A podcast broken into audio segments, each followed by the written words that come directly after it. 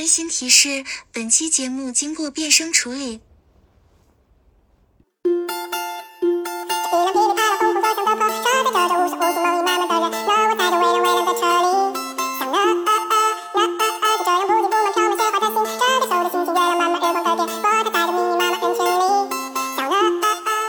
Hello，大家好，这里是木有鱼丸，鱼是娱乐的鱼。我是最近沉浸在泰版《流星花园》的美色之下无法自拔的未来星。我是差点错过了一部好番，但是终究还是没有错过。想向所有人安利《乞巧计程车》的主编郭郭。对，我们这周要聊一个 IP 改编的一个来话题。这次我们请到了就是两位比大家就是比较熟悉的朋友了，一个是就是专业为我们抽嘉宾，然后呢也不怎么说话的肉松，我们请肉松跟我们打个招呼。Hello，大家好，我是在努力为播客提供嘉宾跟 选题，但是自己又不怎么爱说话的肉松。然后我们还有一位老朋友，就是曾经就是大家都说声音好好听的王姐，王姐又回来了。我们请王姐跟我们打个招呼。大家好，我是今天看了一整天的《猎罪图鉴》，想向所有人安利她的王姐。对，王姐是一个文学策划，然后之前也有上过我们那个讲女性的那一期的播客。然后我们这一次还请到了一位编剧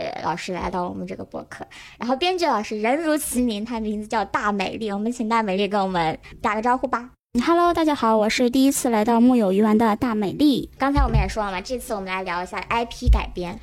因为 IP 这个事情，其实大家很早就很感兴趣啊，因为每次都会被骂。然后 IP 改编这个事情，就是不管是从他放消息这个 IP 卖了，到有制作公司出这个 IP 要改了，再到这个 IP 的那个他送审的那个故事大纲出了，再到他这个演员定了，再到他播了，就基本每一个环节都逃不了被骂的命运，所以他的这个热度很高。而且我们也听说嘛，就是说最近二季度和一季度交界的时候，可能会有一大批的古偶 IP 经典的，像什么《情景天下》呀、《玉娇记》呀这种。玉骨遥、啊，玉骨遥这种就经典的这种早十年的文学 IP，怎么说呢？就是女频 IP 要有我们的大流量出来演了，而且会扎堆的上，所以我们也就在今天这个特殊的场合，请到了我们的新朋友和老朋友，跟大家聊一聊这个很敏感但是又很有料的话题。接下来的这个时间段，就其实是一个古偶的爆发期，对，因为大家众所周知，就这。古偶的爆发期一般一般就是这个时候，以及就是十一月份的年末嘛，主要是这两个爆发期。暑期档和年末。对对对，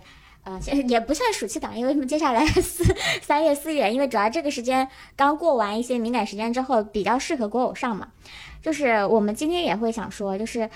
古偶这个事情都这么多年了。这个行业还是对此就是乐此不疲，我就很想问一问，就是现在从事编剧和文学改编。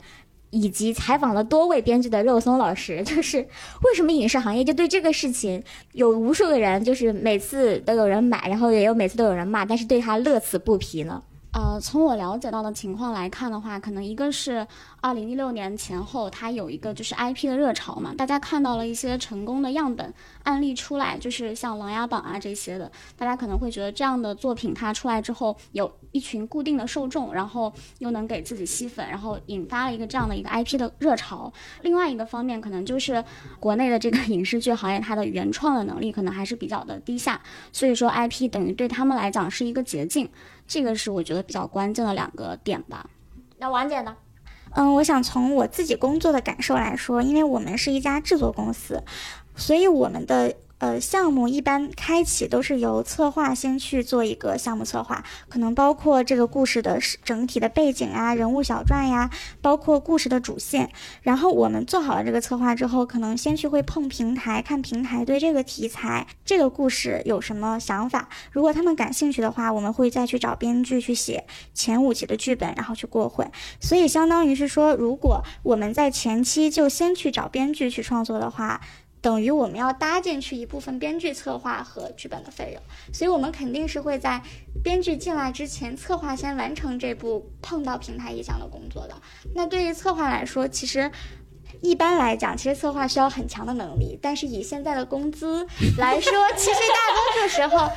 以前都说文学策划应该指导编剧嘛，嗯，但是现在大多数情况，文学策划是成为编剧之前一些人会选择的一个工作，就是大部分还是比较年轻的同学在做这个工作。所以其实如果让我们完全在公司这个环境下去原创出来一个项目是比较困难的，而且我们也同时会收到很多版权方提供给我们的 IP。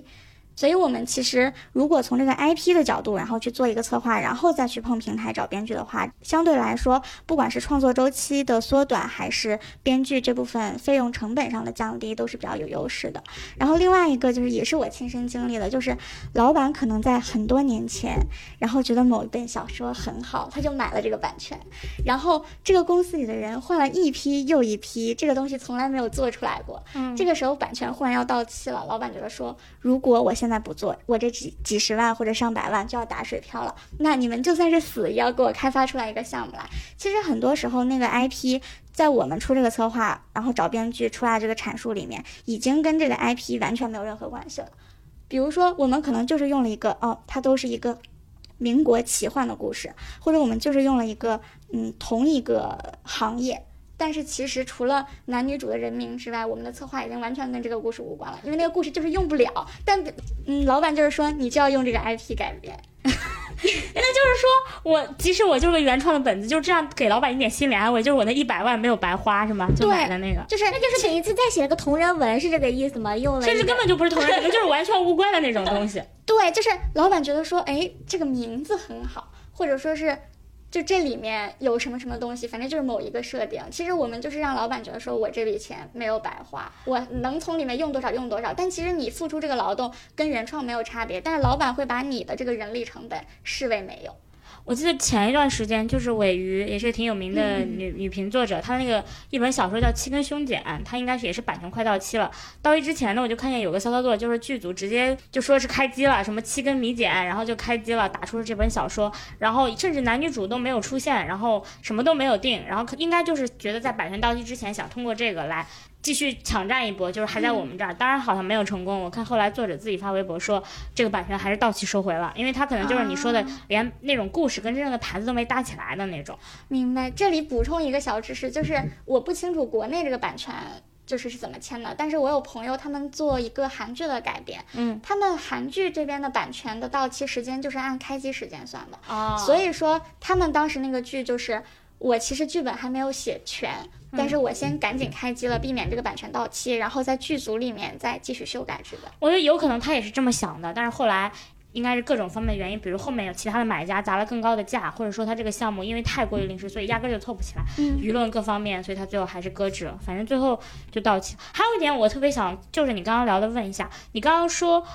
因为找编剧还要花花额外的钱，所以你们会先让文学策划去选一波 IP。但是在难道说你们找这个前期编剧的这个钱是要低于你们买 IP 的钱的吗？当然不会先买 IP 再过会了。啊，就是等过会之后我再去买这个 IP。对，还有一部分的操作是说，如果你担心有别人抢这个 IP 的话，你可以先花一笔钱去锁定这个 IP，相当于他给你一个月的一个锁定期，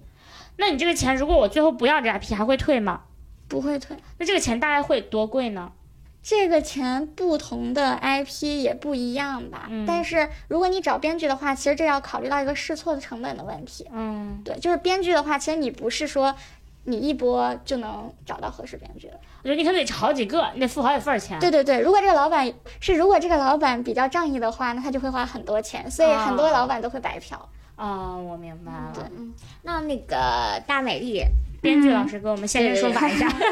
就是从编剧的角度来讲，首先如果有 IP 的话，肯定是有一个把手的嘛，就是说你现在已经有一个嗯、呃故事了。当然了，像王姐所说的，有的故事可能根本不能用，最后只剩下人名或者是剧名，这也是很很就是常见的。如果说 IP 改编，就像说为什么说要买。那个热门的 IP，所以热门的 IP 呢，就是更多的就是说它的整个构架呀，还有人设呀什么的，可能更加的可用度比较高。对，可用度更高一些。像一些小的 IP 啊，它其实本来就没有什么太大改编的价值，所以拿过来可能等于说，就像影视公司买过来，就就相当于说买了一个项目吧。就是说这个项目如果你不做是不行的，最后你必须得做了，那就可能找编剧然后过来做改编。这种东西比原创更容易，是因为如果原创的话，前期你投入了钱，然后但是。可能可能说看到那个编剧做出来的东西，如果不满意的话，那可能这个东西最后就不了了之了。可是 IP 如果在这儿的话，你可以不停的去换编剧来做这件事情。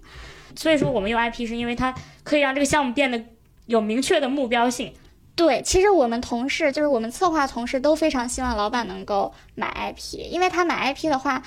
他会更坚定的做这件事情的决心，不会让我们的努力白费。据我观察，我不知道美丽老师这边看到怎么样，就是我觉得现在编剧学学原创的非常少，所谓的原创项目都是制作公司里面的策划。他想出来一个什么点子，然后再去找编剧实现，但这个过程就是不可能有人读懂你真正想要的是什么。这个磨合也就找到一个愿意写这个题材并且写得好的也比较困难。都是那种很头部的公司才会出现，是吗？对，或者是像比较成熟的那种编剧工作室，它有长期合作的制作公司，以及有平台认可度，他才会愿意去出原创。否则的话，编剧都是在接活儿。因为有 IP 的情况下，大家肯定是先做 IP 的。就是原创对于编剧的，就是功底啊，各方面的对公制作公司的这个考量，就各方面都要求比较高。大美丽老师参加过的这么多项目里，IP 改编大概能占多少占比？百分之八十，哦，那还蛮高的。嗯那你自己参与的一个 IP 改编项目，它大概的，就是因为我们看也涉及到一个创作周期嘛，嗯它的那个周期大概是多长时间呢？我做的最快的可能就是到剧本一年，从小说到剧本成稿，从不不是不是从小说，是从我们拿到这个 IP 之后，然后变成转化成剧本之后，可能一年，最快的一一年吧。年，嗯，嗯长的那就两年三年的都不用说了，就更久了。那原创呢？原创一般，我觉得一年肯定是不够的吧？也够。我有一个编剧朋友，就是说做原创，就是他没有经过任何影视公司的，就是说，哎，我来你给我定制这个东西，嗯，他就自己去写，我就想写这个东西，然后他就去写了，然后结果可能给到影视公司或者给到平台上，觉得啊很满意，因为他整体所有的思维都是他自己的，就像刚刚才大家说的那种，如果是影视公司一个策划点抛出来，那可能这个策划点是谁的，谁最了解这个策划点的核心精彩的东西在哪儿，那你给到别人的时候，人家可能 get 不到。那像这种，我编剧就纯靠着我自己写了一个比较完整的本子，然后再去递，也没有让他反复的去调、去修改，这种几率是不是非常的低？就是对编剧的功底那个要求非常的高。就是之前就是《扫黑风暴》的编剧，嗯，然后他写了一个原创，然后自己也是一年之内写出来，然后结果给到平台，整个影视公司甚至行业内的所有人看过之后，一个字都不用改，因为真的写的非常好。就是说，一定是要非常成熟的编剧才能去操作这个东西。主要是编剧原创就是要考虑到两点，就是第一点是编剧如果原创一个剧本，意味着他这段时间他自己是自己的老板，他没有人给他发钱，这个其实对编剧呃生活上的要求是比较高的对，另外一点就是很多编剧就是为什么我觉得需要策划，是因为编剧他更接近艺术创作，但是策划是要有市场眼光的。我们就曾经接过那样就是非常成熟的，呃四五十岁的男性编剧写的一个。不算古言吧，就是古代的那种喜剧的本子，我觉得他写的非常非常好，就是人物也很扎实，情节也非常可信，但是他的节奏以及里面那些东西就是有点落后。哦，因为他四五十岁，他可能他的点跟现在人已经不一样了。对，就是我觉得他是一个我我如果看了前两集，我会很愿意一直看下去的剧，但是对于平台来说，我前面没有抓住你的眼球，这个就是失败的。哦，现在市面上的确不太允许这种剧了。没错，大家可能对就是原创剧本的有多难，可能没有那个概念啊。就举一个最近的例子，就《扬名立万》这个本子。就你看，流星子墨已经在外，没想到已经打磨那么多年，但是他这个本子就改了非常多稿，然后就是也经过了很多很多年，然后他才做出来这样的一个东西。而且就是好像是在当下的这个环境当中，它做原创还有一个风险是，其实你以同样质量的剧本拿到平台或者是影视公司，他觉得你没有一个 IP 作为支撑的话，他其实给到的资源的扶持是没有有 IP 的那个剧本来的要好的。就是在相同类似的质量之下，平台会更认 IP。那我们如果说 IP 这么受欢迎的话，就是我们体感下来，你们觉得什么样的 IP 是市场上买的人最多、最愿意改的呢？就是我觉得什么样的 IP 适合改编和什么样的 IP 都被老板们买了，这是两个问题。因为老板们并不懂什么样的 IP 适合改编。也就是说，其实很多时候比较火的那些 IP，它背后的逻辑不是因为它适合改所以它火，而是因为老板喜欢，所以它就火了。不是因为有更多的部分是因为它有数据。就是说，有的老板会觉得说，哎，你在某站的这个数据可能更高一些，那我就愿意买。他可能从来没有看过内容，但是你数据高的话，我就觉得我可以花大价值买。但是，比方说某鱼作者他的东西是非常好看的，但是非常难改，因为啊、呃，去年四月份我去那个腾讯参加那个编剧闭门会，就他们基本上就是尾鱼专场。就是全部都是他的 IP，然后就是说你过来，然后把所有的编剧叫过来说，谁想认领他的 IP，你们可以随时提出来。嗯、但真的没有人敢去拿他的东西，因为就是知道就是扒皮剔骨的那种痛，就是真的很难给它变成剧。他的所有小说都是建国之后成精的故事，就是这种这种建国之后成精的故事，是他小说的内核是最好看的地方。那你就是国家完全不让你拍的地方。就是在过审的那个雷区反复蹦迪。我我可以分享一个今天采访中得到的案例啊，就是你一个作者跟我讲，他之前遇到过一个很有经验的一个制片人，然后他之前可能是在平台工作，也跟很知名的头部的公司合作过，然后他后来就自己想要出来单干嘛，就是创业，所以他当时买了一个千万量级的 IP，就是很有流量的那种，但是他并没有就是从一个创作的角度去评估它适不适合改编，最后他集结了一班编剧来看这个剧本，发现它其实非常不适合改编，并且最后真的就没有改编出来。但他那个钱已经付出去了，而且是押上了自己的身家性命，但是最后就是没有改出来，那个剧本他也退不回，呃，不是剧本是 IP 的版权，他也退不回去。当他找到那个作者的时候，作者就会觉得你没有改出来，是不是你创作或者是制作的能力有问题？那最后这个制作人他就回到自己老家去卖桃子了。哇塞，这个结局这个非常的田园。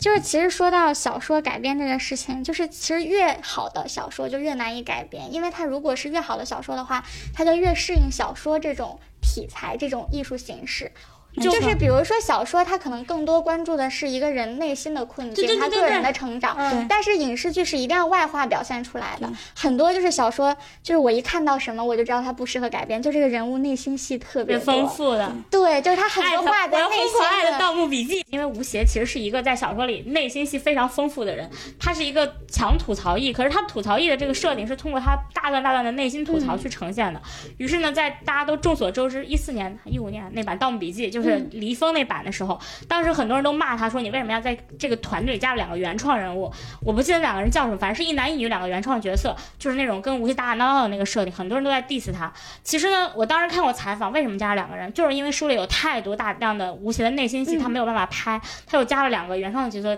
就通过他们的对话把内心戏给展现出来。因为你不能让吴邪就跟张起灵讲这个话，他不会讲，他崩人设了。那我就整两个非常聒噪的人，让他们来呈现出这种吐槽的设定，然后吴邪偶尔反机所以呢就会呈现出原创角色抢戏，他抢了吴邪的戏，吴邪的粉丝也不满意，然后呢 IP 受众就开始抓狂这种设定，又觉得吴邪这个人设崩了。其实这个就是改编中没有办法的事情。嗯，我想分享一个非常极端的案例，是我前一段时间看过的一个 IP，、就是要评估它适不适合改编。这个故事呢，讲的是女主她有一个系统空间，所以她女主总是会跟她系统说话，说花多少多少钱给我买一个什么什么仙丹，啊她会和她的系统之间进行拉锯、扯锯、砍价，说这个东西给我便宜一点啊，然后男主他有一个致命的特异功能，他有读心术，嗯所以女主的心声和女主跟系统说的话，男主都能到。听见啊。而且最可怕的是，男主的读心术还不仅仅是一个特异功能，它就相当于一个镶嵌在胸口的一个小宠物一样，就是他的读心术还会跟他说话。所以这部小说从头到尾，男主和读心术说话，女主和系统说话，男主能听见女主和系统说话，我就觉得天哪，这怎么拍？就是这种会对后期要求特别高，就你这成本它就拉上去了，你就嗯，就是我见过有一些可能在那种玄幻系统，他会把这个读心术或者这个系统给变成拟成灵兽状，就是只有女主能看见的灵兽，比如说典型的，或者说不一定是女主能看见，就你看《花千骨》里那个赵丽颖的那个跟的那个灵宠糖宝，不就这种设定吗？他俩俩来对话，但这就是特效哗哗烧钱呀、真的主。要这也不能作为主线吧，就是这个一般就是这种设定，也就是一个擦边，就是主要是在在女频里，这种这种文叫系统文，是非常大的一个品类，就是依靠系统，就相当于自带一个小空间，就跟穿越穿越加穿书结合到一起，就会比较比较精彩。就我有看过一个冯小刚的采访，然后他就说那个文字和影视化的一个区别。他说文字的人很喜欢说人的感受，写了四五页了，可能这个主角还停留在就是一两句话或者一一两个眼神中间。但是编剧有的时候或者有文字上有些人说啊，你看那个什么排的那个队有有多是多长多长，那一句话大概只有二十个字。他说他我一看到二十个字就是天了，这就是钱，花了老鼻子的钱了。你看，这就是影视和文字的区别。区别对对对，就你可能前面写了五页纸，在我这就是一个镜头的事。嗯但是你要是我，你刚才这二十个字，在我这个眼里就是我要花好多时间、好多天去拍，因为这一个场景其实是一个特别好做群像的一个一个场景，然后表现大场面和风貌的一个场景。刚刚大美丽老师说的，尾鱼的小说也特别喜欢写这种大风景和大群像，然后女主也很多内心好像雷点都踩了一遍，再加上这个不能过审的这个建国之后成精。其实刚刚说到大岛，我又想起来之前我们呃也是长津湖的时候有一相关的采访。其实，在小说里面原著，呃，其实刚出场的时候，易烊千玺也觉得刚出场，他不是一个呃类似于那种贫贫穷的那种小渔村的那种少年嘛，他在那个火车上去战场奔赴战场的时候，有有一点就是他透过那个火车上的那个车窗车门开了一线，透过那一线，他看到了远处的长城跟太就是。太阳升起来，他一下子就被那个景观给震撼到。可是这一幕呢，你通过大屏幕，就是电影屏幕来呈现，它是震撼不到观众的。就那瞬间，可能对于这个少年来说，内心很激荡；可是对于受就是屏幕观众来看，我怎么表现呢？我通过那一线看到的屏幕是很窄的，我只能去拍这个演员的背影和他那一线，就我拍不出宏大的感觉。所以他就把它改成了拉开车门，拉开车门，然后哗，大好河山。这个就是影视表达的艺术，就是对导演去改的。但是不得不说，这个场面我看的时候把我雷到了，就是这个场面就写着陈凯歌三个字。就是这个运镜忽然拉开，然后易烊千玺拍桌子的样子，像一个少年漫的一个分，就是一个分镜，你知道吗？然后后面的那个长城和壮丽河山，就是假到像一幅日历上的画。我当时心想说，这是在干什么？那我们聊到小说的话，是不是这样一比，其实会觉得小说 IP 是相比游戏 IP 跟漫画 IP 来说更难改编的，因为只有它没有没有画面感。对，但是呃，小说和游戏之间，我觉得小说可能相对容易一点。小说比游戏还好改吗？甚至因为游戏的世界观太宏大了，没错，嗯，而且它的就是游戏相当于一张地图嘛，它是散点式的。然后小说，如果我们说网文的话，它其实串珠式的这种叙事方式。哦，对，小说的雷点可能是在于说，呃，因为网文大多数它提供给你一个主角的代入视角，但是其实它是没有办法特别上帝视角看到每一个。就是配角是怎么样的，所以它其实相对来说，如果你改编成剧的话，它的弱点是在于人物的，就是丰满程度以及就是配角的可能数量是不够撑起这个故事的。然后游戏的话，就是它铺的太散了。游游戏有点像男频这么一说，是不是？哦，有点像，对对对对。然后漫画其实就是可能因为我们也做短剧，就是漫画其实是比较好改编的，因为它有画面感。它那个分镜，尤其是一个一些好的漫画，它的分镜就可以直接运到那个一些影视剧。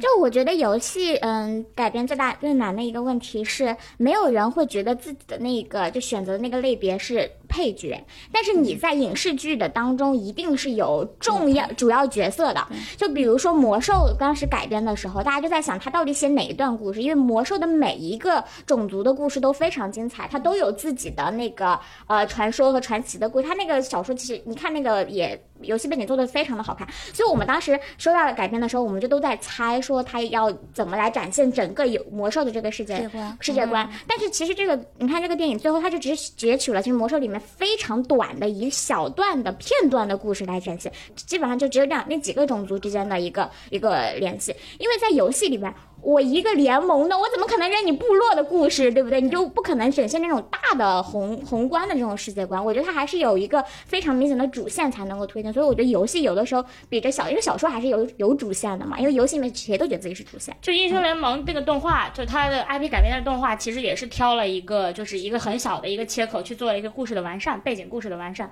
但是当然，我不是未来新老师一下就把格调拉到拉到拉到这个魔兽这个程度。其实我想说的就是那种国产 RP RPG 的那种。还是有明显的主角的那个，就比如说像《仙剑古剑》这种，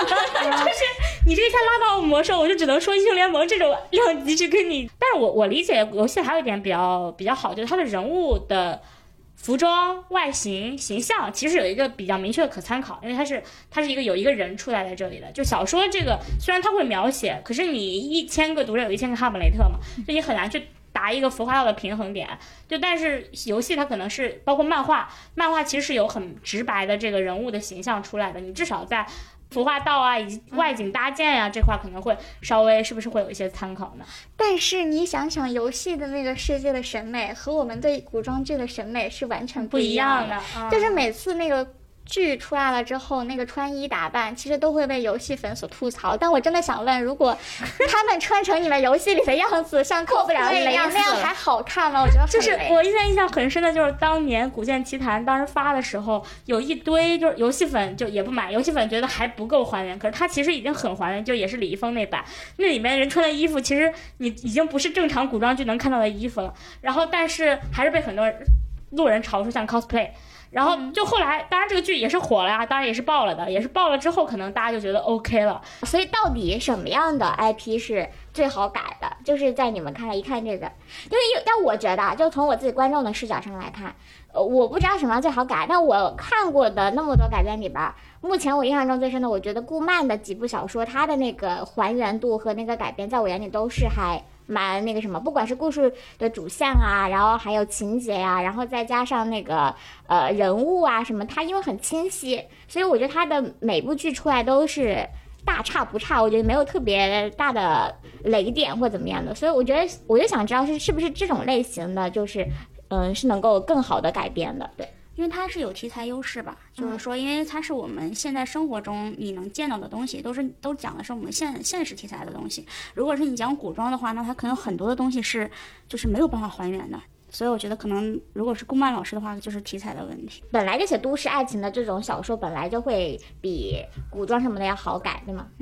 对的，嗯，然后我觉得就是比较容易能够提炼出来一句话故事的那种，就是他的人设和就是，比如说顾漫他姗姗来迟，他讲的就是一个总裁和小员工因为献血这件事情，因为血型这件事情联系起来的关系，因为送盒饭，就是他这个点是非常清晰的。即使你中间这个所有的情感推进过程不按原著来，但是这两个人物是什么样的性格，他们因为什么样一件事情联系在了一起，这个事情这一句话也可以套到《你是我的荣耀》上，一个女明星和一个男航天工程师因为打王者荣耀联系在一起了。对，对对对，就是因为如果它有很多小说，它其实就真的有批量生产的感觉，就是你觉得它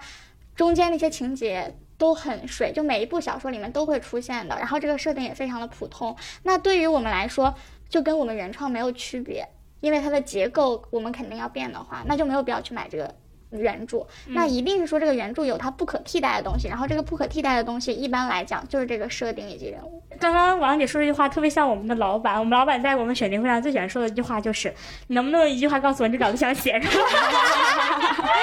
真的，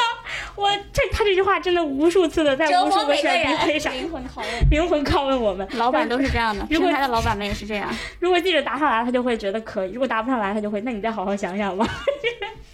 而且我觉得这其实，在一定程度上也印证了一句话，就是这样一句话能概括出来的这个核心要素，它是好过会的，是不是？是的，你要给他们每天看好几百个项目的人去告诉他说我们这是个什么项目。那如果说从剧情来看呢，我们刚刚说的是类别嘛，可能类别上就是现偶要比古代啊，或者是男频要好改。那剧情上有没有什么比较好改的呢？还是说情节其实不是很重要，在 IP 上？我觉得情节不是很重要，因为就是小说当中会有大量就是对白推进的戏，或者是刚刚我们说的内心独白这种东西，嗯，这些情节在影视剧当中都是要重新编制的。然后另外就是一个体量的问题，小说的那个体量转移到我们这个剧要设定多少集，然后一集多少分钟的时候，它其实它的情节都是要重新设计的。而且我觉得在结构和人物定下来的情况下，对于编剧来说，原创这些情节不是一件难事。所以恰恰是它如果能够提供一个很好的结构和人物是比较重要的。那我想问问那个大美丽老师，我觉得现在很多人没有概念啊，就是我们正常现在假设一部三十到四十集的一个电视剧，嗯我们最适合改编成这个电视剧的一个小说的大概是多少字的范围？有这个感觉吗？多少字的话，就不要超过多少字，啊，或者说不要少于多少字，因为少于多少字，很可能你我就要需要大量的去填内容了。二十万字吧，二十万字是比较合适的一个概念，就是不能少于二十万字，不能少，那不要多于多少？嗯，不能多于五十万字吧。哦，那二十到五十万字，其实在男频里是不存在的，所以说为什么没有人？男频男频是五百万万字，对，现在女频也都一百万字，但但我觉得这个跟写作方式有关。就我前几天看了一个三十万字的小说，那个小说就只能拍一部电影，拍不成剧。就是它可能有大量的戏是不能用的，嗯，不是，它的戏都很有用，但一个是人物的数量以及就是丰富程度，啊另外一个就是它这个事件，比如说它的跨度，这个事件的复杂程度。他可能用了很多的笔墨去描写这个人物之间的呃气氛或者是人物的想法。啊，就没有办法把它给影视化出来。对，哦，像戚英俊的小说就很适合改的点，我在于戚英戚英俊永远是在写大纲文。啊，对对对，他那个是就脑洞文，其实脑洞文就比较适合买 IP，可能、对。对对，哦，我刚刚看了一下，发现开端是二十五万字，很好的卡在这个范围之内，而且正好做一个短剧的体量。嗯，因为它是二十五万字里还有一个几万好几万字的番外，它那个番外没有没有没有没有拍在那个嗯电视剧里。主要是开端特别强设定。嗯，哦是。嗯啊，对，你看，就是符合刚刚王姐说的，在一个循环的公交车上，就是一句话可以概括的小说。对他，他这个剧改编的时候，他也加了很多原创的人物和对原创故事进去。十二集都撑都难撑呢。因为你想，二十五万字的一个小说，他拍为什么只能拍短剧？后面还不是还有很多番外嘛？嗯他你为什么他就是把这个每一集都放在了每个这车上的每个小人物身上？对，就是用这样大量的呃旁白人物的故事来填充了整个剧集。对，所以其实我觉得这个字数有关系，然后我觉得可能跟人物的丰富度也是有关系的，因为不可能一直就只看主角两个人、三个人在那里对稀稀嗦嗦啊什么之类的。对，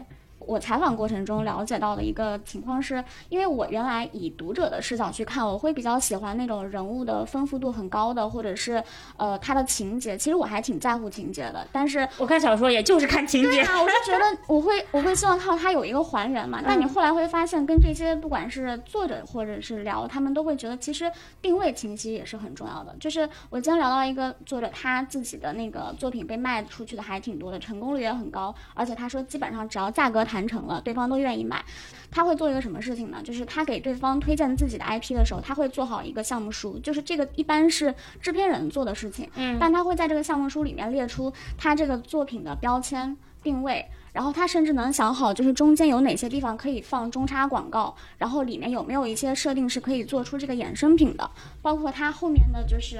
热搜词，他都会就是去想好。就比如他最近有一个新的作品是在聊那个不上班的一些年轻人，嗯他这个概念就是一下就能打中那个就是买方，等于说是啊，对这个设定也算对。强设定，然后高概念，然后定位清晰的这种作品。我怎么感觉他自己把文学策划的所有活都干了？对他其实这样子，因为你都已经这么清晰了，然后文学策划一下就能 get 到这个是可以买的一个 IP，也是适合改编的。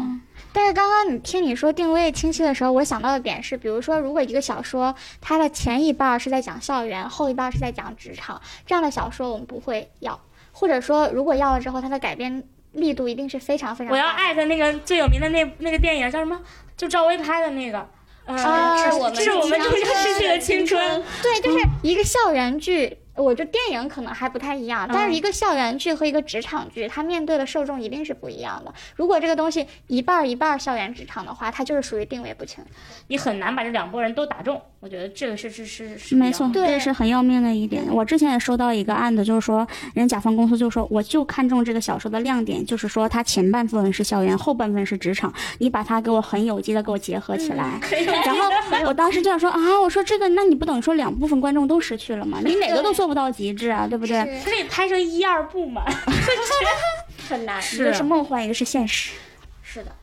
那我们既然聊到 IP 的这个采买这块儿，我也想问问你们了解一下，就大概的头部 IP 的大概的价格是什么样子吗？就不同类型或者说是头部啊、腰部、尾部是什么量级？头部的 IP 的话，就是就是制片人跟我说的以前那个 IP 的价格，就是在腰斩之前，可能马伯庸的 IP 能卖到五六千万一个。就是他说唐哪哪哪一年啊？二零一八，就是在那个就是 IP 降温之前呀。然后像唐唐家三少，他说是可以过亿的，就那必须的，肯定是，那一个必须的多大陆就够了。在现在这个时期已经很难想象了，因为现在过亿的项目都很难以想象。因为他当时跟我讲说，那个马伯庸现在是两三千万，然后丁墨这样的可能是呃一千五百万，就都是千万嘛。我说那这个价格是什么时候？他说这个都是腰斩过后的价格，腰斩过后还能卖到一一千多万，这个是头部 IP 的那个就是价格。然后可能像一些中部，就是我理解是一些呃现在市场上有一些成熟作品的那个作者，就比如说像之前小舍得还是哪个，就是啊，现实题材的严肃文学好像。叫卢影公吧，嗯就是那个讲那个教育的那一块儿的，他们这种包括呃冰糖炖雪梨的作者，就是这种可能能卖到三五百万的样子。哦，然后就是还有一些小的作者啦，就是可能呃一百万以内，但但就是 IP 最火的那会儿，就是你你但凡你是个 IP 都能卖出一百万左右。主要是这种大几千万的 IP，我光买这个 IP 我都上亿了，那我得传一个多大的盘子，能把这个 IP 给搞得我不亏啊？对，所以就是呃，IP 这个价格降温之后，他们其实觉得一个不合理的地方就是它在一个整个盘子里面，IP 它占比的就是价格的占比，他会觉得其实有的时候它那个 IP 是不是可能比编剧都要贵了。而且他一说这个事儿，我就反应过来，为什么 IP 会经常改编失败？就是你都花了那么多钱去买一个 IP 了，那你可能是不是就没有那么多钱去请那种特别好的编剧来进行改编？是。就是成本收不回来了嘛？嗯，对，所以你就可能在其他地方要压一压级。就是你如果要买一个非常头部的 IP 的情况下，你就要请那种头部的流量去做，然后呢，往往会压缩制作成本。然后制作成本如果太低的话，并且编剧可能等到编剧的价格也一定会压了，然后最后你出来的东西肯定是会出问题的。然后那最后就会被反噬掉。那像现在市场上的头部编剧，大概改一集是应该按集收费吗？一集大概是多少钱？头部编剧三十到五十吧，三十到五十。那比如说四十集体量，也如果是五十万一集，那也是两千万了。嗯。两千万，头部编剧也就只能拿两千万一个 IP 可以卖到上亿。头部编剧不是说他是单个人哦，一般都是他如果来改的话，他是一个团队，团队就是他这个两千万不是一个编剧的钱，是是一个团队的钱。而且头部编剧真的是屈指可数，就是能拿三十个三十万的编剧，应该还有一小部分拿到五十万的，就基本上就国国内二十个人以内吧，我觉得差不多二十个团队以内可以可以这么说，不超过二十个，就我我的了解啊。对。所以刚刚听完这个之后，我忽然理解为什么就是在不限韩的时候，大家很喜欢买韩剧的 IP 来改编，因为韩剧真的很便宜。对，就是有一些就是在国内，就是我自己真的追过，可能不算是大爆，就不到《太阳的后裔》这种程度，但也算小爆，口碑很好的韩剧，它其实也就只有二三百万。然后如果你去买那个原版的，就非常顶流的韩版的漫画的话，它的价格大概在是其实一个剧的。IP 买过来的话，其实是比小说的 IP 更好改的。那么多人喜欢从日本买推理小说的一些版权，像东野圭吾这种人会贵吗？也不贵，他也很便宜，他可能就完全没有办法跟我们国内的头部的作者去相比较，可能就是四呃四五分之一，然后可能一两百万的样子，就很什么东野圭吾的 IP 才一两百万吗？非常便宜，所以就是我其实还挺好奇，为什么就是大家宁愿去买国内的这些就是悬疑 IP 也好，或者其他的 IP 也好，不去买。东野圭吾这样子，就是已经有一定声量或者它质量起码是有保障的这种 IP，它还便宜，我还挺好奇。可能涉及到一个受众对它的预期值，以及主要是我觉得马伯庸，大家现在那个一听就觉得啊，感觉他马，我说真的，马伯庸我真的不理解，你知道为什么？因为他在《长安十二时辰》之前真的没有任何一部作品是改编成功的。但是我不了解这个行业啊，在我过去的那个经验里边，有一个言论我是觉得。有可能的，就是因为我当时带了一个就是非人气型的，对对对，艺人，然后在我眼里看起来他也不是那种市场上特别炙手可热，当然他江湖知名度高，对，但是江湖地位还是有的。但是他他的商演第一非常就是在那个时候商演其实也挺高的，第二就是说他的商演真的卖的特别的好，你没有想象就是他都那么多年没有发专辑发歌，怎么还有那么多人买他的商演？后来就他的那个经纪人就告诉我说，因为。所有的那些大老板、地产大佬什么的都喜欢听他的歌。只要一到这就开开，我我我们自己家要开活动了，然后要请一个艺人，我就一定会请他。我觉得有的可能平台方也是，我就是喜欢马伯庸。我有的投资方他可能就是也是这种，我很喜欢马伯庸，我觉得他的书非常好，所以我愿意给他花大价钱。这就是典型的老板取向，它不是一个市场调研取向。因为你不管从你你说从受众来看，我也没觉得马伯庸在男频作者里是受众最大的那一波，他也没到，他就是一个。我觉得这就是时髦值比较高吧。我们用我们的受众来说，他在那个什么火之前，他的那个《三国机密》铺的什么样子呀？因为我是他的，我是他的书粉算是啊。因为我觉得他的小说不太适合改编，说实话，他的人物也没有特别强，他的情节也不是特别强，而且他经常触雷，在我看来，像《三国机密》啊、《古董直升机》这种都是设一定的敏感区的，就不太好改。然后也就到了长安，可能就是，而且那个项目说实话，长安也赔了。就据我们业内了解，它是个赔的项目。但是就这卖掉，但是优酷打着长安就是也是打了很多的招牌，我觉得平台干不是干了很多这种。那何止是用户？你看往后这风起洛阳，不知道现在风起陇西，大家不都在抢着争他的这个 IP 吗？他好像说风起洛阳的商业还挺好的，就是数据。马伯庸跟南派三叔，因为现在那个鬼吹灯的那个版权是不在那个天下八上那儿嘛，应该已经算是起点那堆男作者里之外。能卖最好的男频的了吧？那我们头部女频的价格能卖到多少？比如像那种耽美顶流，但比之前那种，或者说非我思存这种，对，这种也就是两千多吧。也就是 我我不会数数了，我晋级了。而且还得是说应该在高峰吧。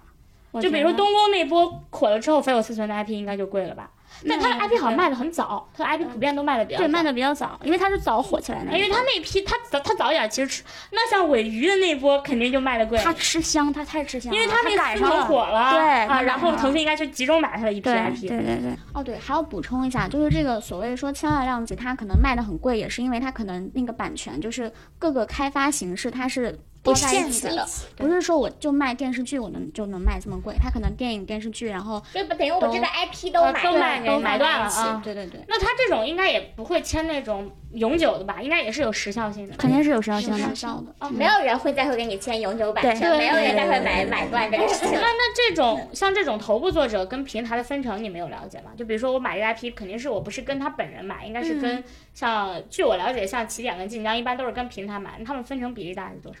具体的比例我倒是没有问到，但是呃，怎么讲呢？就是作者之间他有一个，他会分梯队嘛，就是嗯像这种头部的作者，他其实跟那种阅读平台去谈那个合同的时候，他其实是不 care，就是有一个保底费这个东西的存在，就他只会到后面分账，就比如说我这个作品它出来之后，它的那个版权卖给影视了，还是卖给什么什么了，他去分分账。有多少多少钱？但是像中部一些的作者，他他的那个就是合作形式是有一个保底费，再加上一个分账，他那个分账有可能是电子分发出去的钱，就是比如说在这个阅读平台上，他那个电子小说他的那个收入什么的，嗯他会跟他分，然后影视版权再分，然后再应该比例也比较低吧？对。这两个其实都都不高，但是有大量的那种在金字塔底的那种作者，他们其实是都是没有保底费的。这就是为什么有很多呃小说他会写的非常的长，就是因为他写的越长，他那个章节越多，然后付费的那个就是分账就越多，对分账就越多。嗯据我了解，头部作者还是相对比较有话语权，就是他一定是在平、对跟平台分之间是拿大头的。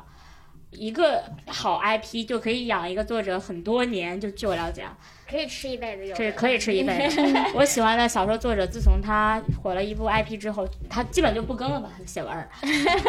就搞得我非常的无语。主要是稿费、稿费和版税是无法养活作者的，真的只有影视改编的这个版权费就除非你特别头部啊，好像就是双雪涛，然后正直那波就是东北东北作家，嗯，他们这两年的版权卖的好像也挺好的，可能严肃文学这两年是火起来了的。对对对，嗯，但是现现现代的都市题材是永远不会比古装的这种卖的贵的，就是就是卖不到上亿。就跟盘子有关系。嗯，是这么一看，还是流量最吃香啊！什么严肃文学都不如流量吃香。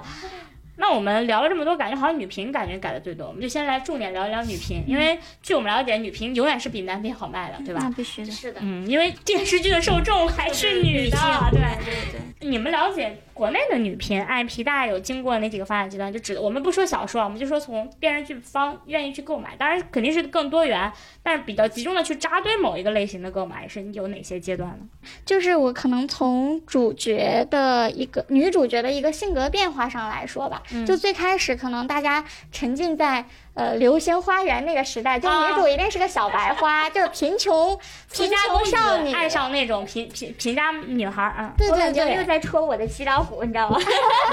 未来现在还在看这种东西，你你敢信吗？就是一开始一定是一个柔弱的小白花，但是比如说到了就是姗姗来迟这个时候，薛姗姗她已经不是一个非常典型的傻白甜了，嗯她是一个很率真，就有点那么直愣愣的这样一个女孩。嗯就这个阶段，大家喜欢率真率真啊，那个青春也是《致青春》里面那个、嗯那个那个郑薇也是这种设定，对，然后再往后发展的话，大家开始就喜欢大女主了。要又美又强。对，就是大家能想到一堆所有男人都爱我。嗯对对对对，玛丽苏，嗯。玛丽苏，三生三世十里桃花啊，什么之类的这种，就是既在武功上或者事业上是强者，花千骨。对，然后啊又在情感上是所有人都爱她的，对。嗯然后到了近几年的话，其实反套路的女主会比较火，尤其是比如说毒妇这种传统意义上会说是女二号的这样的角色，她会成为主角。比如说黄泉《延就是禧攻略那个》呃，黄泉也延禧还是原创，对，《延禧》是原创，但《延禧》的魏璎珞其实是很典型的一个嗯情人，对。女主角的性格人设的变化，我觉得是能够体现大家女性意识的这个觉醒的。对对对啊，就是女性从一个很弱者的形象慢慢变得更加强大。但从另一种程度来说，他们是不是女主也从有没钱人变成有钱人了？没错，这个是经济发展导致的，就是 女主从贫穷人家的那种女子，慢慢变成了大户嫡女，就一个很典型的现象，就是在《甄嬛传》里面，呃，甄嬛。沈眉庄都是家世非常好的大家大户出来的女性，然后她就是善良的。然后安陵容小门小户出来的，就是见不得台面，她就要阴暗。其实这个从虽然说它是经济发展导致的一种取向，大家就是更喜欢这种有钱人家出来富养的女孩，但是它里面有一种就是我觉得很危险的价值倾向，大家就会觉得说出身决定命运，这个其实我觉得是有点可怕。就大家把一个人的好和坏跟他的那个出身的结合绑定越来越那个，大家把一个穷人变坏的那个。呃，就怎么说，原因原因写的太明白、太清晰了。我有我有各种各样的无奈，我逼不得已，我好像会怎么样，我就好像除了变坏没有别的道路了。是的想起我当时看《欢乐颂》的时候，对我其实刚刚也享受欢乐曲颂筱绡那个角色在那里逼蒋欣演的樊胜美的时候，我是很难受的。我觉得她一定要把蒋欣那个角色给戳穿、戳破。我当时很讨厌许潇潇，虽然我我我我跟樊胜美没什么共通点，因为我我我不是那种我其实我们生活中的女孩都其实更类似于乔欣或者杨紫那两个人设。但是我看到他俩那个对垒，当时很多网上舆论风气是觉得许潇潇很爽的，我其实不太能理解，因为在我看来，我觉得有点太踩碎别人的自尊的感觉，其实是。是我会觉得有点不忍心去看到的，但是它其实反而被设计成一个当代爽点了，嗯，我是有点嗯有点难受的。对。大美丽感觉呢，就是你觉得女频 IP 有什么发展阶段？阶段的话，就是从一开始我们看的宫嘛，就是杨幂的宫，然后比较再到偏穿越这种，偏穿越应该是步步惊心，因为步步惊心比宫买的早，而且宫是原创，它步步惊心是是 IP 啊，就这种穿越类型的轻宫戏，是不是？没对对对事没事。对对对，穿越类型的，一开始就可以从穿越开始讲，然后再往后的话就是宫斗嘛，就是然后穿越被禁掉，然后就开始宫斗了，对穿越被 禁掉了，开始宫斗，宫斗就是《甄嬛传》嘛，就是然后又被禁掉。再往后发展，可能就是大女主类型了嘛，就是花千骨啊、东宫啊这种类型了。然后就是因为大女主有一段时间就是频出，然后大古装啊之类的，咔咔又开始仿古装的这种，然后逐渐出现了各种就是校园甜宠啊这类型，就是类各种小而美的小甜饼的，就是什么小美好啊、小时光啊这些的。然后到前两年可能爆发的就是耽美的这种吧。其实有没有发现，我们的这个题材的变化，好多时候不是市场，而是政策。对，是政策。感觉应该就是国内的 IP 有一个强代餐趋势，或者这个跟 IP 没关系，这个是影视行业发展都是这样。比如当他禁掉那个，我们之前也聊过啊，在《扫黑风暴》那一期，他禁掉那个一些刑侦剧不能上线之后，就开始转拍谍战，就是民国版的这种悬疑刑侦。那现在就是宫斗被禁掉之后，我们就拍宅斗，就是一个小家族的女性斗争代替到那种宫廷里的女性斗争，会让你觉得。比如穿越我们不行了，我们就开始就搞一些那种，当然穿越现在也现在又行了，就又回潮了嘛。你可以通过那种 穿书庆余年呀、或者是像那个嗯呃，就是那个陈芊芊这种，要么就是穿书，要么就是我写了一个故事，对，做了个梦，或者到游戏里这种的。他现在好像又可以了，就是他可能隔一段是一段这种感觉，对，就古代 IP 线了，我就开始买现代 IP。对但是现在好像针对那个。呃那个啥来着，尾鱼的那个拍的特别火的司藤藤，司藤，针对这一条，然后出现了一条就是不能建国后成对精，，呃，不是这个，好像还出了就是针对他出的，反正就是把前后都卡的非常死，就这种东西不能再写了。就是奇幻也不能写哦，好像说不能披着不能披着科幻外衣来搞搞那个成精那套，他错没错把那个建国不能成精这个这个条，因为其实对，因为其实司藤是他其实就是他知道那个妖精这个设定可能建国后不行，他就只能把这个放到了一个科幻背景，因为其实小说最后还稍微小说最后也有这个元素嘛，就是一些外星元素，他可能把这个点放大了。那后来我我看到那个条令就是不能披着科幻外衣外衣，还是搞封建迷信那套，是这么说的。明白，就是他把你的解法也禁掉了。对所以这些所有一直出现、一直进、一直出现、一直进，我们现在逐渐转向了现实题材。对，就为啥拍《亲爱的热爱的》这种剧，就是为什么现在热爱的电竞也不让拍，所以说把电竞改成了了什么信息技术比赛，对 然后离谱。我们现在马上要看现在的《余生请请多指教》了，让我们来看一看这部剧爆了之后，如果爆的话，会不会有什么？但是它代表了现在偶像剧，其实美雷区本来就相对较少，它的核心点在于校园期间未成年不得谈恋爱这个点，就是你必须要把男女主搞到十八岁以上，现在已经是这样了。对就我经常我跟很多编剧们编剧们都说，这个小说在故事里设定本来女主角是十六岁，然后被调成了十八岁，本来是十四岁被调成了十六岁，因为你不同年龄段它跟你的限制是不一样的。就是它可能更多是这种年龄上的，它或者校园剧里不能怎么怎么样，不能有师生恋，不能有什么什么。那是不是什么你好小时光这种也不太什么小美好都不太能拍了？现在你不能做实事谈恋爱就可以，你可以做那种青春暧昧感。对，小美好是没有在学校里谈恋爱的，对她做成了没有在学校里谈恋爱现在是不是的样子，明确已经写不能在学校里谈？绝对不可以，高中不可以，大学可以。对，嗯就是未成年是不可以的。对，未成年是不可以的。就是我觉得有的时候是其实是创作上的不足，但是